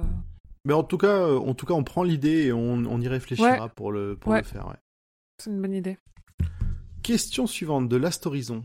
Euh, votre nouvelle préférée Euh, T'as ces pommes qui répondent derrière dans ce recueil ou de manière générale, et ils répondent, il ou elle répond dans ce recueil. Étant donné qu'il y a deux nouvelles, Moi, j'ai lu que celle-là, donc. euh, Moi aussi. pas. Donc l'autre.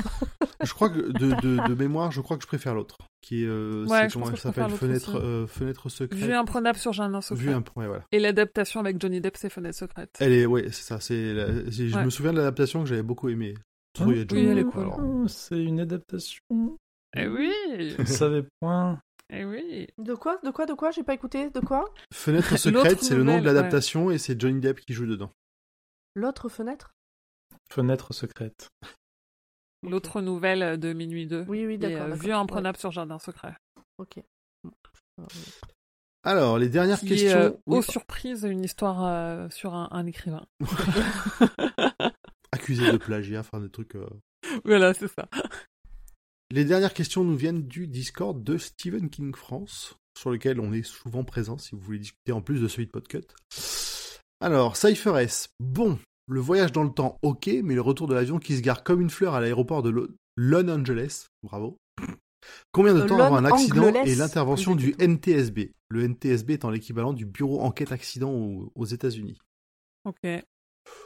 Écoute, j'ai envie de te dire, Non, on l'a oui. dit, hein, ils sont dans le futur, donc il y a encore personne à ce moment-là, c'est tranquille. Oh, Je, ça fait partie des choses où je suis d'accord avec elle, euh, où je me suis dit, mais qu'est-ce que personne se pose des questions sur le fait qu'il y ait autant de gens qui disparaissent? Qu'est-ce que ça va devenir quand euh, ben, eux ils reviennent et pas les autres machin? Et puis après je me suis dit, mais ça, heureusement qu'on n'a pas de réponse parce qu'il y aurait 500 pages de plus et ça serait un enfer. Mais oui, mais c'était pas, en plus, c'était pas le but de la nouvelle. Comment ça Tu ne Oui. voulais pas 500 pages de plus d'une correspondance entre les personnages une fois qu'ils sont, se Brian sont et, séparés? Brian et Laurel se seraient envoyés des lettres. Mais Moi, à la fin, je me suis demandé, mais du coup, est-ce qu'ils reviennent vraiment chez eux? Genre là, ils partent, mais est-ce que déjà ils ont plus d'affaires Je- et est-ce qu'ils retrouvent leur maison, quoi? Moi, je me suis, euh, je crois que dans le bouquin, il y en a un qui pose la question quand ils sont contre le mur là que tout le monde réapparaît. Ouais. Et, euh, et je, de mémoire, il n'y a pas une réponse claire. Tu sais, C'est Ouais. une réponse du genre, waouh, on sait pas, mais, mais c'est déjà mieux. Enfin, tu vois, un truc, euh, Oui, c'est pas grave, on pense que c'est. Et en fait, ouais. voilà, c'est ça. Il n'y a pas de vraie réponse claire. Bah, si Mais ça se trouve, c'est comme dans sont- Sliders. Ils sont dans le turfu de, de deux ans après, tu vois. Ça, on sait pas non plus. Oh, on parce sait même qu'ils pas où ont est-ce juste. qu'ils euh, est-ce qu'ils sont revenus. Ils ont les montres euh, arrêtées, mais c'est tout. Il me semble Il pas n'y a qu'il pas y un truc comme de quoi, ils... comme quoi ils brillent Il Ils ils, à quand ils apparaissent, réapparaissent, quand ils Ouais. réapparaissent, juste au moment où ils réapparaissent, Juste quand ils réapparaissent, c'est le ils petit, gamin plus qui lumineux et colorés que les autres, Et donc? Et donc euh, qu'ils seraient euh, nouveaux Oui, dans et- ce monde, et donc et euh, alors? ils seraient pas dans leur monde. Ah, peut-être. Bah, ça, ça peut être un monde alternatif, en vrai. Oui, Ça oui. fait non, des- non, mais ça en fait ouais, c'est c'est en suspens. C'est pas, c'est pas, la question est pas Ouais. posée de manière énorme, mais c'est évoqué. Pourquoi pas? Bah ouais, le, le seul truc logique, ce serait euh, au niveau de l'aéroport que tout d'un coup, t'as un avion qui est pas censé être là, puis qui est là, en fait. C'est le seul Oui, truc oui. que je me dirais, C'est effectivement, là, c'est Mais oui, puisque- mais- Eux, il faut qu'ils se mettent sur le bord pour pas, pour pas se prendre tout le monde dans la tronche. Donc l'avion qui est posé à cet endroit-là, il y a forcément Ouais, un autre avion ouais. qui va y atterrir. Je Non, pense là, il doit y avoir sortir, eu... euh, L'avion, il se retrouve sur une voie de garage. Enfin, il y a une voie de parking. Ben, il reste pas sur la piste d'atterrissage. Ouais, Non, ou alors ça fait un gros surtout- glitch, surtout, quoi. Surtout, ce ne sont que les êtres vivants qui arrivent, c'est pas les, les objets. Oui, Bah, les l'avion, euh, si, ils ont des téléphones, ils ont des valises, ils ont, ils sont. euh, Enfin bon, je pense qu'on théorise beaucoup trop sur un truc dont on en a rien à côté au final. C'est vrai. Et Julien Mais- va être à court de, de pistes euh, de, de bandes. Oui. Question suivante de Minka. C'est quoi vos citations préférées? De King ou d'autres Siokin du King? PS, I love you. Oui, on t'aime aussi. Minka m'a envoyé des plantes que j'ai plantées un peu partout dans ma maison. Je suis contente, voilà. Trop Tenez, bien. Ok. Euh, Citation préférée? Alors, moi de King, comme je vois, j'ai pas de mémoire, donc j'ai pas spécialement de citation, mais je vais en prendre une du prochain parce que euh, les moineaux volent à nouveau, Ah oui. que j'aime beaucoup.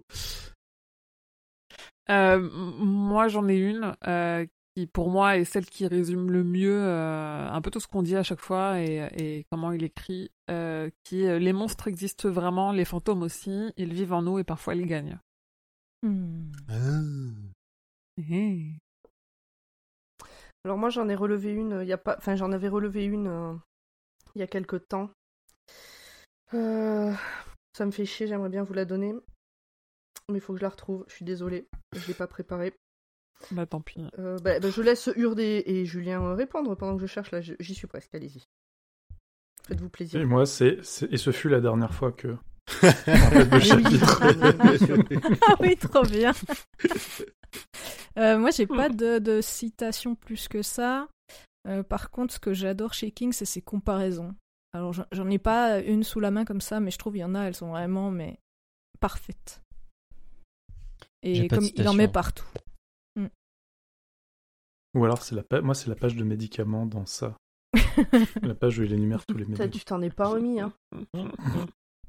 Non. Il y a trois ans. Ouais, trois ans, déjà trois, Trois ans. ans de thérapie. Euh, Laissez-moi une petite seconde de plus, s'il vous plaît. Et toi, Julien, c'est même pas le titre de la chanson de, de Larry dans le fléau? Non. Ah, non. J'essaie de, j'essaie de me souvenir, j'arrive plus à me souvenir du titre exact. Pendant que Pomme euh, fait en sorte que ma carte SD explose, j'ai été voir un petit peu pour Silent Hill. Et alors, c'est vrai, il y a deux romans qui sont cités. Il y a The Mist, et c'est vrai que souvent dans Silent Hill, il y a de la brume qui Ah oui. renferme des monstres. Mm. Hmm. Et il y a Carrie. Et il est vrai que l'histoire tourne autour d'une fille qui a des pouvoirs un peu spéciaux et euh, qui est élevée euh, dans un monde un peu trop religieux. Donc je peux comprendre le parallèle. Ok. Par contre, Pomme, tu, tu, tu, les, tu mettras dans la description de l'épisode, je crois. De quoi, le... ma citation? Ouais, ce sera plus simple. Eh ben, tant pis. Ou alors, si, de toute façon, on, on posons la dernière question qui est de aurait Applejack. Votre pire anecdote en avion où tout se termine quand même bien, ou tout autre moyen de transport si vous n'avez jamais pris l'avion? Moi, j'en ai pas spécialement. Ah, moi j'en ai une, mais j'ai trop honte. Vas-y. Non, mais genre vraiment. Parce qu'en fait, euh, j'avais pris l'avion toute seule. C'était la première fois que je prenais l'avion toute seule. Et en fait, je faisais des photos, plein de trucs pour mettre sur Snap. Et en fait, euh, bah, quand le, le gars a donné les instructions, j'ai un peu filmé. Et genre, il est venu vers moi, il était là, ouais, tu fais pas ça. Et j'avais mais tellement honte, c'était horrible, voilà. C'est tout. Euh, moi, j'étais au mariage d'un pote à Hong Kong et on devait faire 5 jours Hong Kong, 5 jours Vietnam. Ils ont perdu une valise euh, dans le transit et ils nous l'ont ramené le dixième jour. Donc on est, quand on est retourné à l'aéroport pour prendre l'avion du retour, on a récupéré la valise, on a réenregistré pour repartir. Ah, oh non. Ah oui, non, ça, les galères d'avion, oui. euh, Oui, mais anecdote. euh, Ah bah, Les- je peux aussi vous dire, une fois, euh, j'ai mis 13 heures pour faire euh, Milan-Beauvais. Ah, En c'est avion. pas mal. C'est pas mal. Parce qu'en fait, euh, l'avion avait un problème. C'était Ryanair, l'avion a un problème d'aile. Du coup, la piste à Beauvais était trop courte pour atterrir. Du coup, on était à Charleroi en Belgique. Et euh, après, ils nous ont ramenés en bus à Beauvais. Ah Et ouais. on a et on est arrivé à Beauvais genre à 2h30 du matin. Donc il n'y avait plus de bus pour rentrer à Paris. Donc on est dormi sur le sol de l'aéroport de Beauvais. Quiconque a mis euh, les pieds à l'aéroport de Beauvais sait que on n'est pas dans un 5 étoiles. Pour attendre le premier bus de 6 heures pour rentrer euh, chez nous. Ouais, j'ai fait euh, euh, Paris, Miami en une trentaine d'heures, je crois, en ayant dormi à Atlanta alors que c'était pas prévu, mais on a chouiné euh, au comptoir pour avoir un hôtel. Mais du coup, sans nos valises, parce que elles, nos valises sont parties à Miami. Et sur le retour, on a fait Nouvelle-Orléans, Paris, et en fait, on s'est tapé un ouragan à la Nouvelle-Orléans. Donc pareil, nos valises sont parties sans nous. Euh, on a eu un délai de 5 ou 6 heures, euh, le temps que la tempête se calme. Et, euh, et arrivé à Paris, on n'avait pas nos valises, on les a eu 4 jours plus tard. Ne volez jamais sur Delta Airlines et ne passez jamais par Atlanta, c'est des connards. L'aéroport d'Atlanta, c'est vraiment pas, c'est pas ouf. Ok, sympa. Allez, eh ben, c'était la dernière question. Pomme n'a pas trouvé sa citation. Tu l'enverras à Minka en MP si tu veux. Avec une On en plante. fera un tweet. Avec une plante. Avec une- Merci Ouais, pour vos bah, questions. Non, je suis déçue parce que bon bah tant pis. c'est tout. J'avais qu'à préparer. On est à la fin de cet épisode. Ça y est, Donc, est-ce qu'on suivant. qu'on est-ce qu'on recommande? Moi, oui. Oui, ça, Oui, ça, Ouais, se, oui, ça lit bien. gentil, Ça c'est se lit bien. Ouais. Non, ça se lit bien genre livre, euh, en, en roman de gare quoi, euh, pour passer le temps vite fait. euh. ni le livre, ni le téléfilm. Allez hop. Ah non, moi, je moi, je- recommande, le- je recommande Le le, principe livre audio, est trop euh, dicté par cool. Willem Defoe. Ah, je suis, franchement, je suis curieux. Je vais peut-être essayer de me le procurer, ouais, j'avoue. Alors le livre audio en français pour euh, dormir, il est parfait.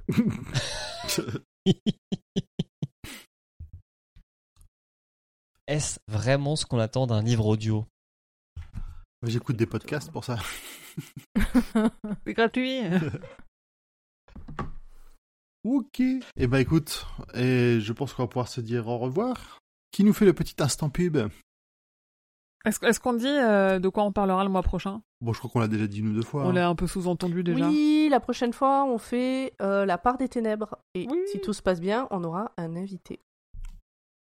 Tout à fait. On vous le, on vous le dévoilera quand on aura défini une date et qu'on sera sûr de tout On cette mettra un drap dessus et on le soulèvera le jour de l'enregistrement. Un, un- un invité, un invité qui a très envie d'être là pour en parler, mais tant qu'on n'a pas arrêté de date, euh, si ça se trouve, il pourra pas être là. Donc- mais euh, voilà, un, invité enthousiaste.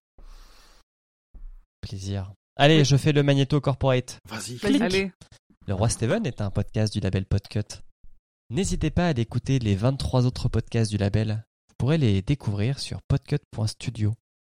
Si ce que l'on fait euh, vous plaît, n'hésitez pas à nous soutenir en nous donnant quelques deniers sur patreon.com slash podcut. Grâce à cet effort de guerre que vous ferez, nous pourrons continuer à développer tous les podcasts du label et en contrepartie, on vous donnera toute notre gratitude ainsi qu'un billet dans votre boîte mail tous les jeudis matins. Voilà. Pas un billet euh, de monnaie. Hein. Une, ouais, une newsletter, plutôt. Dis plutôt. Un petit Wesh, billet un avec des mots article d'amour. de Un blog. article. Un article de blog. Exactement. Et lâchez des coms. des comme des étoiles, venez nous dire ce que vous pensez de nous, on prend, on aime bien. Ça nous fait plaisir. Ouais, Bon, bah, bah, que des bout, 5 euh, étoiles, hein. le reste, moi, j'en veux pas. T'as bien raison. Non, je plaisante. Jusqu'au bout, j'ai espéré trouver cette putain de. Pomme, il est temps de lâcher l'affaire là. Vas-y, vas-y, pas. lâche l'affaire, dis au revoir. Au revoir tout le monde. Au revoir tout le monde. À bientôt. Bye bye, merci. Bye bye.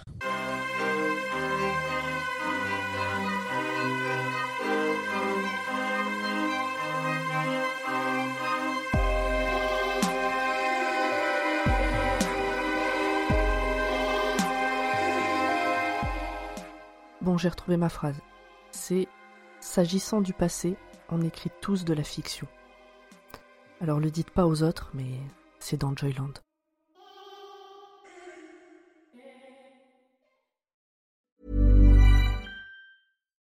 When you need mealtime inspiration, it's worth shopping Kroger, where you'll find over 30,000 mouthwatering choices that excite your inner foodie. And no matter what tasty choice you make, you'll enjoy our everyday low prices, plus extra ways to save, like digital coupons worth over $600 each week. You can also save up to $1 off per gallon at the pump with fuel points. More savings and more inspiring flavors make shopping Kroger worth it every time. Kroger, fresh for everyone. Fuel restrictions apply.